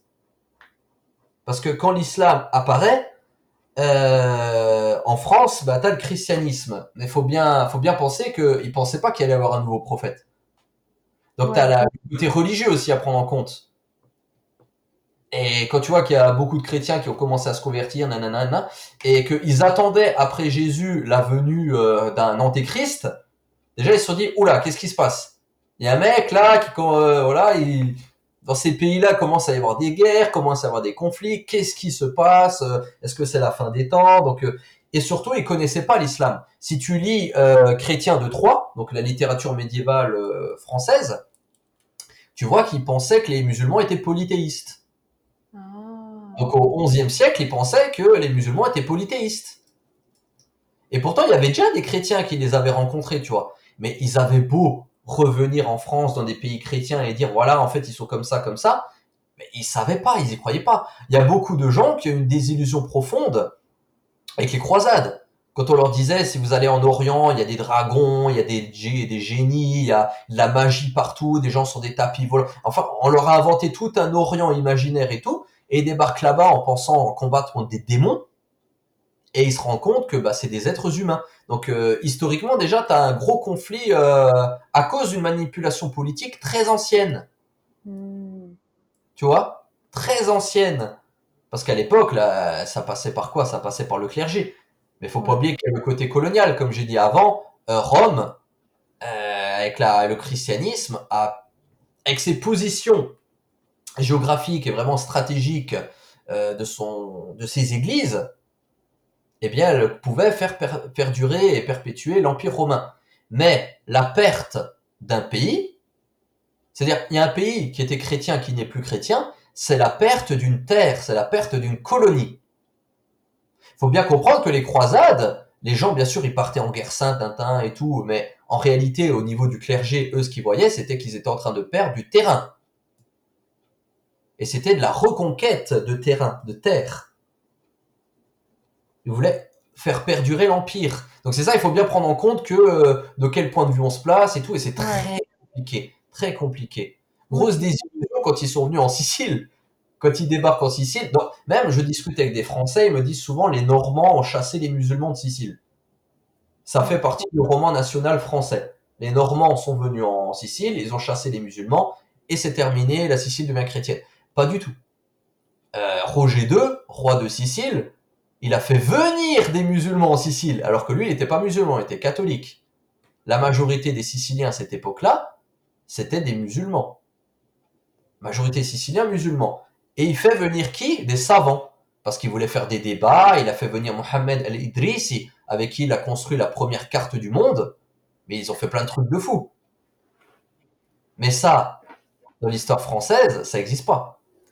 Ouais. On va En te fait, dire, il y a plein de mix, quoi. Je- Mais du coup, tu réponds pas à ma question. mais c'est compliqué. Ok, du coup, c'est compliqué quand même. Redis-moi précisément ta question, j'essaie de voir. euh, Non, juste pourquoi les gouvernements en ce moment tapent euh, à fond euh, sur les musulmans, quoi. Bah, comme j'ai dit, c'est pas nouveau. c'est ça le problème. c'est pas nouveau, ouais. Ok, Ah. d'accord. Aujourd'hui, actuellement, ça reste pour des raisons coloniales parce que c'est des pays où il y avait le pétrole, c'est des pays où Hmm. Ils se sentent en danger. Et en même temps, faut pas oublier que les musulmans représentent quelque chose qui a été perdu. Comment Beaucoup ça de musulmans euh, connaissent bien leur religion, connaissent les valeurs de leur religion, etc. Sauf que beaucoup de chrétiens ne savent plus forcément c'est quoi être chrétien, c'est quoi le christianisme. Et t'en entends, t'en entends beaucoup qui sont quand même dans un délire de oui, moi je suis croyant non pratiquant. Hmm. Tu verras rarement ça dans un pays musulman. Ouais. C'est vrai ça. En fait, ils dérangent pour plein de raisons. Les musulmans dérangent euh, et en même temps, les musulmans arrangent dans le sens où c'est arrangeant pour le gouvernement de d'avoir un bouc émissaire. Ouais, ouais. Tu vois, par exemple, du côté de... Alors, heureusement qu'il n'est pas au gouvernement, lui. Mais au gouvernement, il y en a plein qui pensent comme lui. Éric Zemmour, quand il t'explique que le réchauffement climatique, ah bah comme par hasard, euh, plus il y a d'immigrés qui viennent, plus le réchauffement augmente. En fait, comment dire, les musulmans c'est devenu un peu le, c'est les nouveaux juifs. Hmm. Mais avant, tu avais la peste noire. Mais comment ça se fait? Bah, on va pas dire aux gens que. Bah, à l'époque, c'était quoi? Pourquoi il y a eu la peste? Parce que le clergé a dit qu'il fallait arrêter de se laver parce que c'était un moyen de se distinguer des juifs et des musulmans. Parce que les juifs et les musulmans faisaient les ablutions, les chrétiens se lavaient aussi, mais du coup, il fallait faire le moins de bains possible afin que bah, ton odeur indique que t'étais ni juif ni musulman. Sauf que ce manque d'hygiène de l'île, il a causé la peste noire. Ah ouais. Et ils allaient pas dire ah merde en fait euh, bah on a merdé. Non, ils ont dit bah en fait c'est à cause des juifs. Ils nous ont maudits, c'est une malédiction, nanana. Mais aujourd'hui les, nou- les nouveaux juifs c'est les musulmans. Dès qu'il y a un problème, ah c'est à cause des musulmans. Pouvoir d'achat, non non on s'en fout. Regardez les musulmans, il y a des femmes voilées dans la rue, nanana. Ouais, ouais. C'est- C'est mauvais, c'est dangereux. Bon, je pense que les gens ils tombent plus trop dans le. En général, hein. en tout cas la jeune Les génération. ça sont va. Le problème c'est pas que quoi. c'est pas la majorité quoi. Ouais, je sais pas. Malheureusement, il y a beaucoup de vues en France. Et ça, ça- si tu veux, ça aide. Au lieu de parler des problèmes qu'il y a dans la société, eh bien, tu inventes des problèmes, de nouveaux problèmes, comme le grand remplacement, et tu essayes d'y apporter une solution. En fait, tu crées un problème, Ouais, combien tu as la solution au problème? Ah, bah, il faut euh, dégager ces gens-là. ouais, ouais. Ah oui, le grand remplacement, ouais. Bah oui. C'est drôle. Surtout que le grand remplacement, en réalité, c'est un problème régional. Ça concerne que la- Paris. Hein. Ça concerne pas le reste de la France, mais bon. Hmm, Ah, intéressant. Bah oui, c'est c'est qui qui a imposé sa culture en France Non mais un truc tout con. Ça, j'ai bien discuté avec des gens qui, qui sont fans de Zemmour, machin et tout, qui me parlent de grand remplacement. Je leur dis, mais en Alsace, c'est quelle langue qui remplace l'alsacien? C'est le français. C'est quelle euh, culture qui remplace la culture alsacienne? C'est la culture française. C'est quelle tradition qui remplace les, les traditions alsaciennes? C'est les traditions françaises. C'est pas les Noirs et les Arabes ou les musulmans, euh, pas du tout. Par contre, c'est qui qui a imposé sa langue, sa culture et qui en a fait une norme, à tel point que c'est devenu une norme et que ça s'est invisibilisé, c'est les Parisiens. Ouais. Parce que leur culture, maintenant, ils savent plus la reconnaître. Parce qu'ils l'ont imposée à tout le monde, c'est devenu la base, la base occidentale. De toute façon, les peuples dominants, hein. Euh, les Londoniens, les Parisiens, même aux États-Unis, enfin, il y a une sorte de culture commune occidentale qui a été imposée, mais du coup, ils savent plus se reconnaître là-dedans. Parce qu'ils n'ont pas d'élément de comparaison. Alors que là, les autres peuples ont un élément de comparaison. Ils disent, ok, ça c'est ce que les colons ont apporté, ça c'est à nous. Hmm. Ils ont un élément. Eux, ils n'ont pas d'élément de comparaison. Et du coup, ils se disent, merde, on est, on est en train de se faire bouffer par des gens qui, eux, connaissent leur, leur culture. Nous, c'est quoi notre culture? Face à les immigrés qui viennent, eux, bien évidemment, ils ont une, une identité euh, qu'ils connaissent. Ouais. Le Parisien ne sait pas c'est quoi son identité. Si tu dis, je sais pas, un Parisien, vas-y, cite-moi euh, cinq plats euh, traditionnels parisiens, ben, il y a de fortes chances qu'il va être dans la merde. Il va commencer à te citer des trucs qui viennent pas, euh, qui viennent pas des- du peuple euh, olitan, parce que c'est ça leur, leur nom normalement. Enfin bref, qui vient pas des Parisiens. Ils vont te sortir le camembert de Normandie, ils vont te sortir la choucroute alsacienne, Ouais. ils vont te sortir les, les escargots de Bourgogne. Enfin bref, ils vont te sortir des trucs de qui viennent d'ailleurs, mais ils sauront pas te dire euh, il y avait quoi chez eux, tu vois. Ah ouais, c'est intéressant, j'avais jamais pensé à ça. Bon, en même temps, je connais pas, mais. C'est le colon qui se mord la queue. Ouais, c'est clair, waouh. Bah, en tout cas, merci, c'était. euh, Oh, tu. J'ai appris tellement de choses. Et je suis sûre que toutes les personnes qui nous écoutent. euh, Mais du coup, là, on a parlé super longtemps, euh, Sébastien. Ouais, j'avoue. Quasiment une heure et demie. Mais euh, c'était super euh, instructif. Par contre, juste avant de te laisser, j'ai euh, des petites euh, questions rapidement. Ok. Euh, Avec plaisir, hein, s'il faudra Voilà. revenir. Non, c'est les questions euh, de fin de- d'interview. Mhm. Euh, alors, un truc que tu as appris récemment où tu t'es dit waouh. Genre, ça t'a mind blown. Hum, truc que j'ai appris récemment, je me suis dit waouh. Ouais. Peu importe le domaine. Hein. Bah, disons que généralement, les trucs que je me dis waouh, c'est par rapport à, à des points de vue ou des trucs où je me dis ah, il y a des gens qui pensent comme ça, tu vois. Ah bah vas-y. Bah dis-nous. euh, C'est vrai que c'est- c'est grâce à TikTok surtout. Hein. Tu vois, des fois, des points de vue, tu te dis, mais il y a vraiment des gens qui, qui pensent comme ça ou des gens qui sont déconnectés. Ouais. Bah vas-y, Euh, impressionne-nous. J'ai réfléchi choisir parmi ça. Hmm.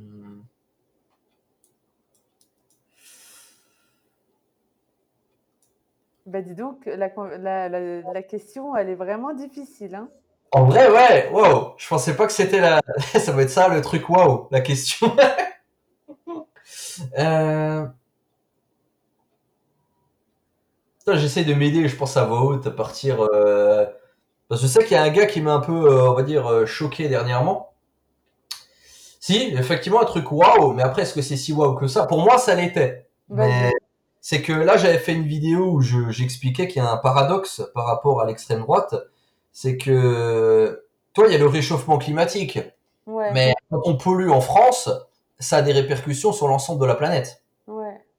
Ce qui fait que, on le voit déjà en France qu'il y a déjà des changements climatiques, il y a de plus en plus de trucs. Tu peux euh, planter des, des arbres méditerranéens dans le nord de la France. Normalement, c'est pas possible. J'ai un olivier dans le jardin, hein, j'habite en Alsace. Voilà, c'est normalement pas possible. Euh, sauf que quand tu pollues, et du coup, dans les pays où il faisait déjà très chaud de base, eh bien, les, les désastres sont, mais c'est catastrophique. Ce qui fait que ça crée une immigration, enfin une migration climatique. Et du coup, dans une vidéo, j'ai expliqué qu'il y a un paradoxe avec l'extrême droite, c'est qu'ils ils veulent limiter le nombre d'immigrés, ils veulent lutter contre l'immigration, mais en même temps, ils s'en fichent la plupart du temps des questions environnementales. Hmm. C'est-à-dire qu'ils s'en fichent totalement. Ils vont même jusqu'à dire que c'est des complotistes, les écologistes. Tu vois Zemmour qui disait que il est contre les écologistes parce que le vert euh, des écologistes coïncide avec le vert de l'islam. Tu dis, mais mec, euh, t'es sur quelle planète? Déjà là, tu vois, je suis en mode waouh, sans deck. Il y a des gens qui pensent comme ça. Et, et du coup, dans ma vidéo, je, je disais que c'est paradoxal.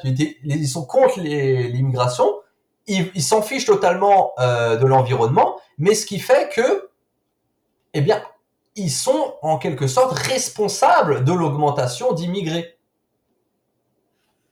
Ouais. Et du coup, il y en a un qui m'a répondu. Et sauf que j'ai pas dit que les, les immigrés, enfin les migrants climatiques, c'était euh, la enfin le, le numéro un euh, de, de l'immigration France, tu vois. Bien évidemment, c'est économique, machin et tout, mais il y en a plein qui sont venus avec plein de graphiques, mais qui concernaient que la France. Et c'est là où effectivement je me suis waouh, parce que la France, ok, elle pollue pas beaucoup en France, mais ailleurs. Parce que sans deck, je me suis dit, mais ils sont totalement déconnectés. La France, elle, elle exploite je sais pas combien de pays, avec ses usines et tout à droite à gauche, euh, avec plein de peuples qui se font exploiter et qui euh, sont payés une misère, et ils polluent là-bas sur place. Également, de par notre consommation, nos déchets, machin et tout, bien sûr, tous les déchets restent pas en France. Mais justement, ils restent pas en France. Ils sont emmenés sur d'autres pays, ils sont emmenés dans la mer, ils sont emmenés sur des îles poubelles, enfin, tu dis, mais et le gars, il était là, il était tout fier, il me dit, franchement, ça va, la France, elle est, je crois, cinquième ou sixième, euh, tu dis, oh, ça va, franchement, euh, on peut pas dire que la France, elle doit s'inquiéter de ce genre de choses, finalement, on n'est pas les mauvais élèves, euh, et puis, de toute façon, euh, les, mi- les- les migrants euh, climatiques, c'est pas les plus nombreux, c'est surtout économique. Oui, sauf que économique, euh, c'est aussi à cause de la France. Ouais, c'est La clair. c'est colonisation, hein. à la base, ils étaient bien, eux, ils ont rien demandé, hein. Ouais. Ils ont été dépouillés.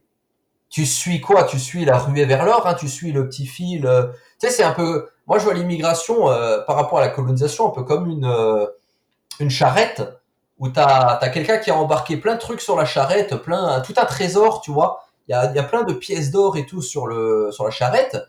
Et puis il retourne chez lui. Ouais. Et sur son chemin, eh bien, il a déversé euh, des petits euh, des petits des petites pièces, tu vois, des petites pièces d'or. Et du coup, t'as le colonisé qui dit, bah, chez moi, il y a plus rien. Et puis, il trouve la première pièce, et il suit la deuxième, la troisième, et puis, du coup, bah, qu'est-ce qu'il fait? Il retourne vers là où il y a la richesse. Qui c'est qui lui a volé euh, tous ses biens? Bah, il, va dans ce pays-là.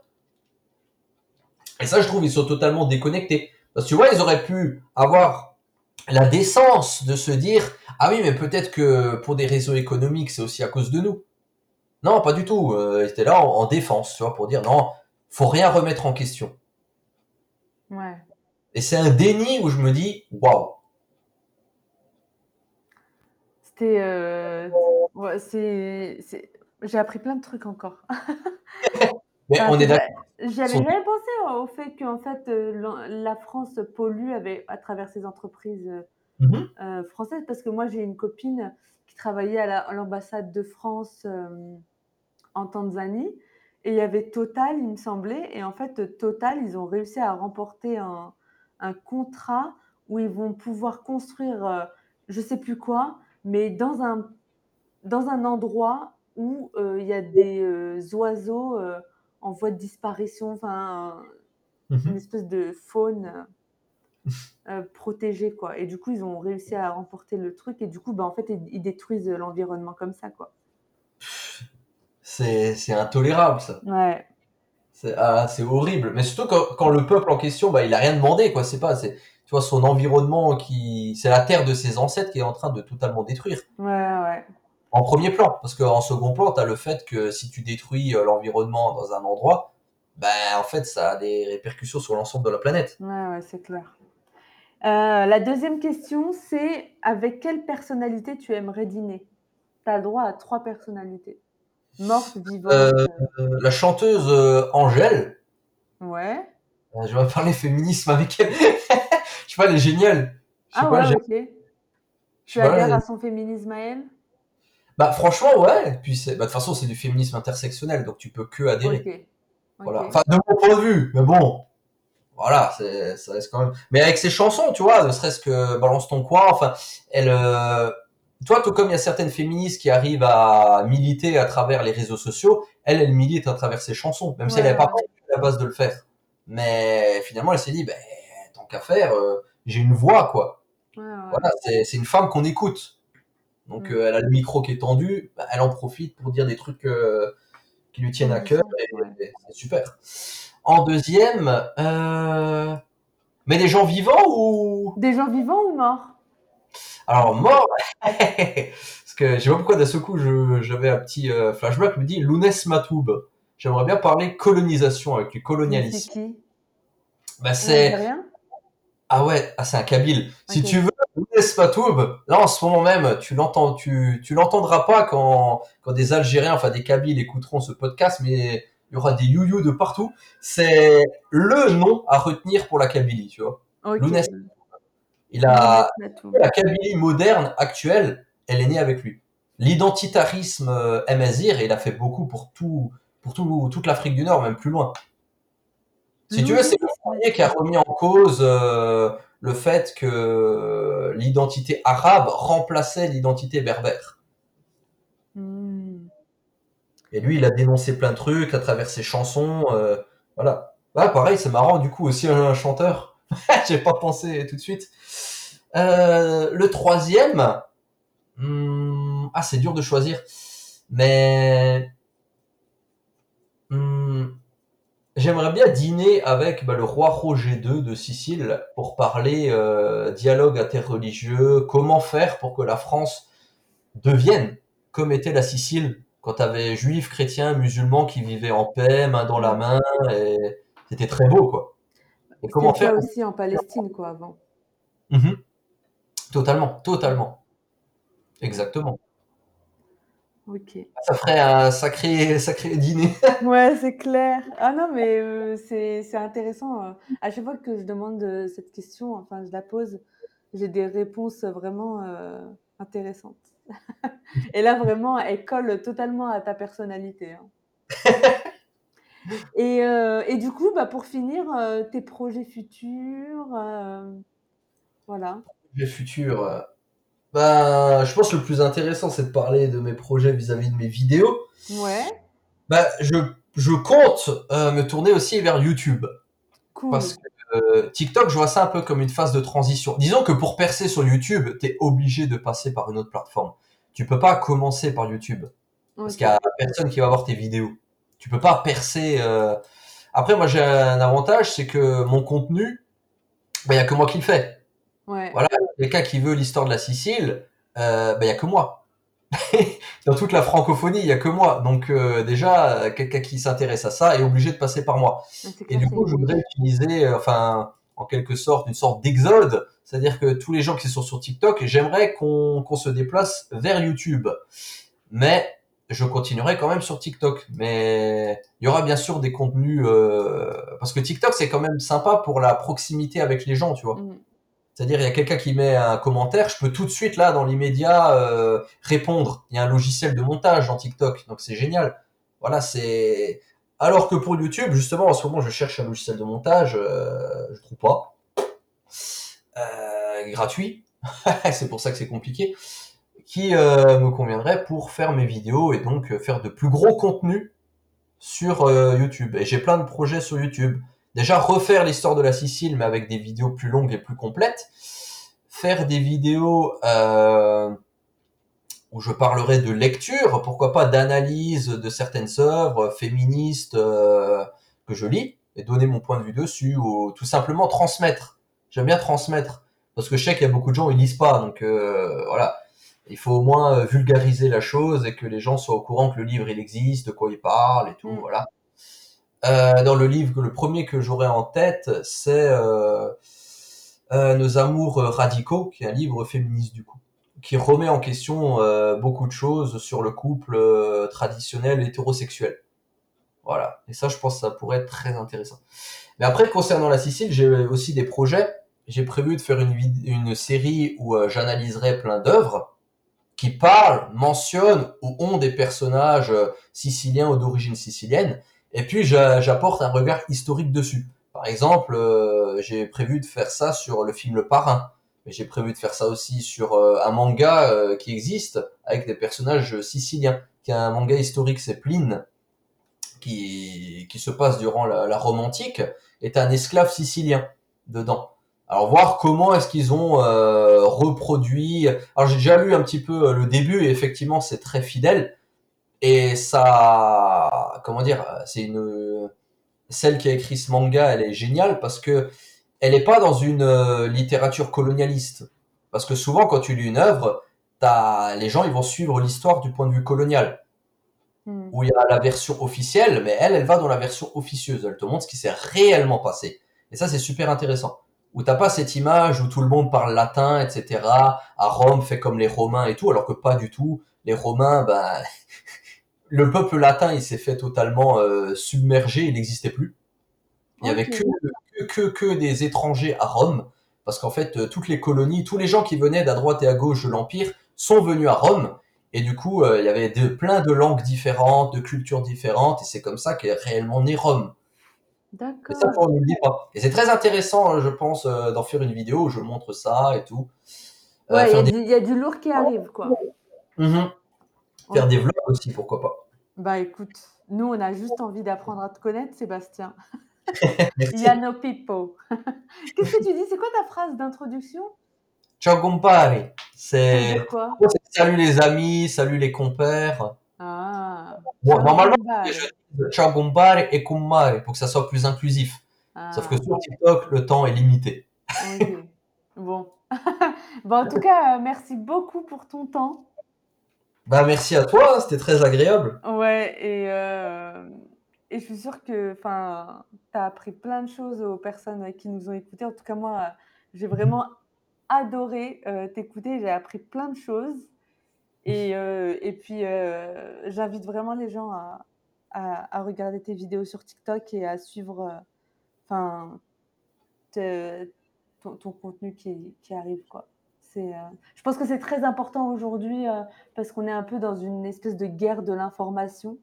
Et donc, euh, on, on doit réapprendre Mhm. ce qu'on nous a mal appris. Enfin, c'est ce que je pense. Voilà. Totalement. Bah, j'en profite juste pour dire que même les gens qui s'intéressent pas forcément à l'histoire de la Sicile, faut savoir que la quasi-totalité des gens qui regardent mes vidéos, à la base, s'en fichaient de la Sicile. Mais c'est parce que je parle pas que de ça. Ah ouais, Voilà. moi aussi, je m'en fous de Et il y a la Sicile à la base. Voilà, normal. Non, mais du coup, c'était intéressant euh, de savoir à quel point, en fait, euh, toutes les cultures, elles se sont mixées, quoi. Il y a eu Mhm. des influences euh, de l'une et de l'autre. Enfin, Mhm. voilà. Mais en tout cas, merci beaucoup. Et, euh, Ah, merci à toi. à bientôt. À bientôt. Merci infiniment d'avoir écouté l'épisode du jour. Si vous avez aimé, parlez-en autour de vous pour éveiller les consciences parce que moi j'aurais adoré retrouver ce type de contenu et cette communauté au début de mon chemin. Pour faire connaître le podcast, n'hésitez pas à vous abonner sur votre plateforme d'écoute préférée et ou à laisser un avis sur Apple Podcast. Ça aide vraiment le podcast à se faire connaître et à éveiller les consciences. Je vous souhaite une excellente semaine de folie et on se retrouve lundi prochain pour un nouvel épisode. Bye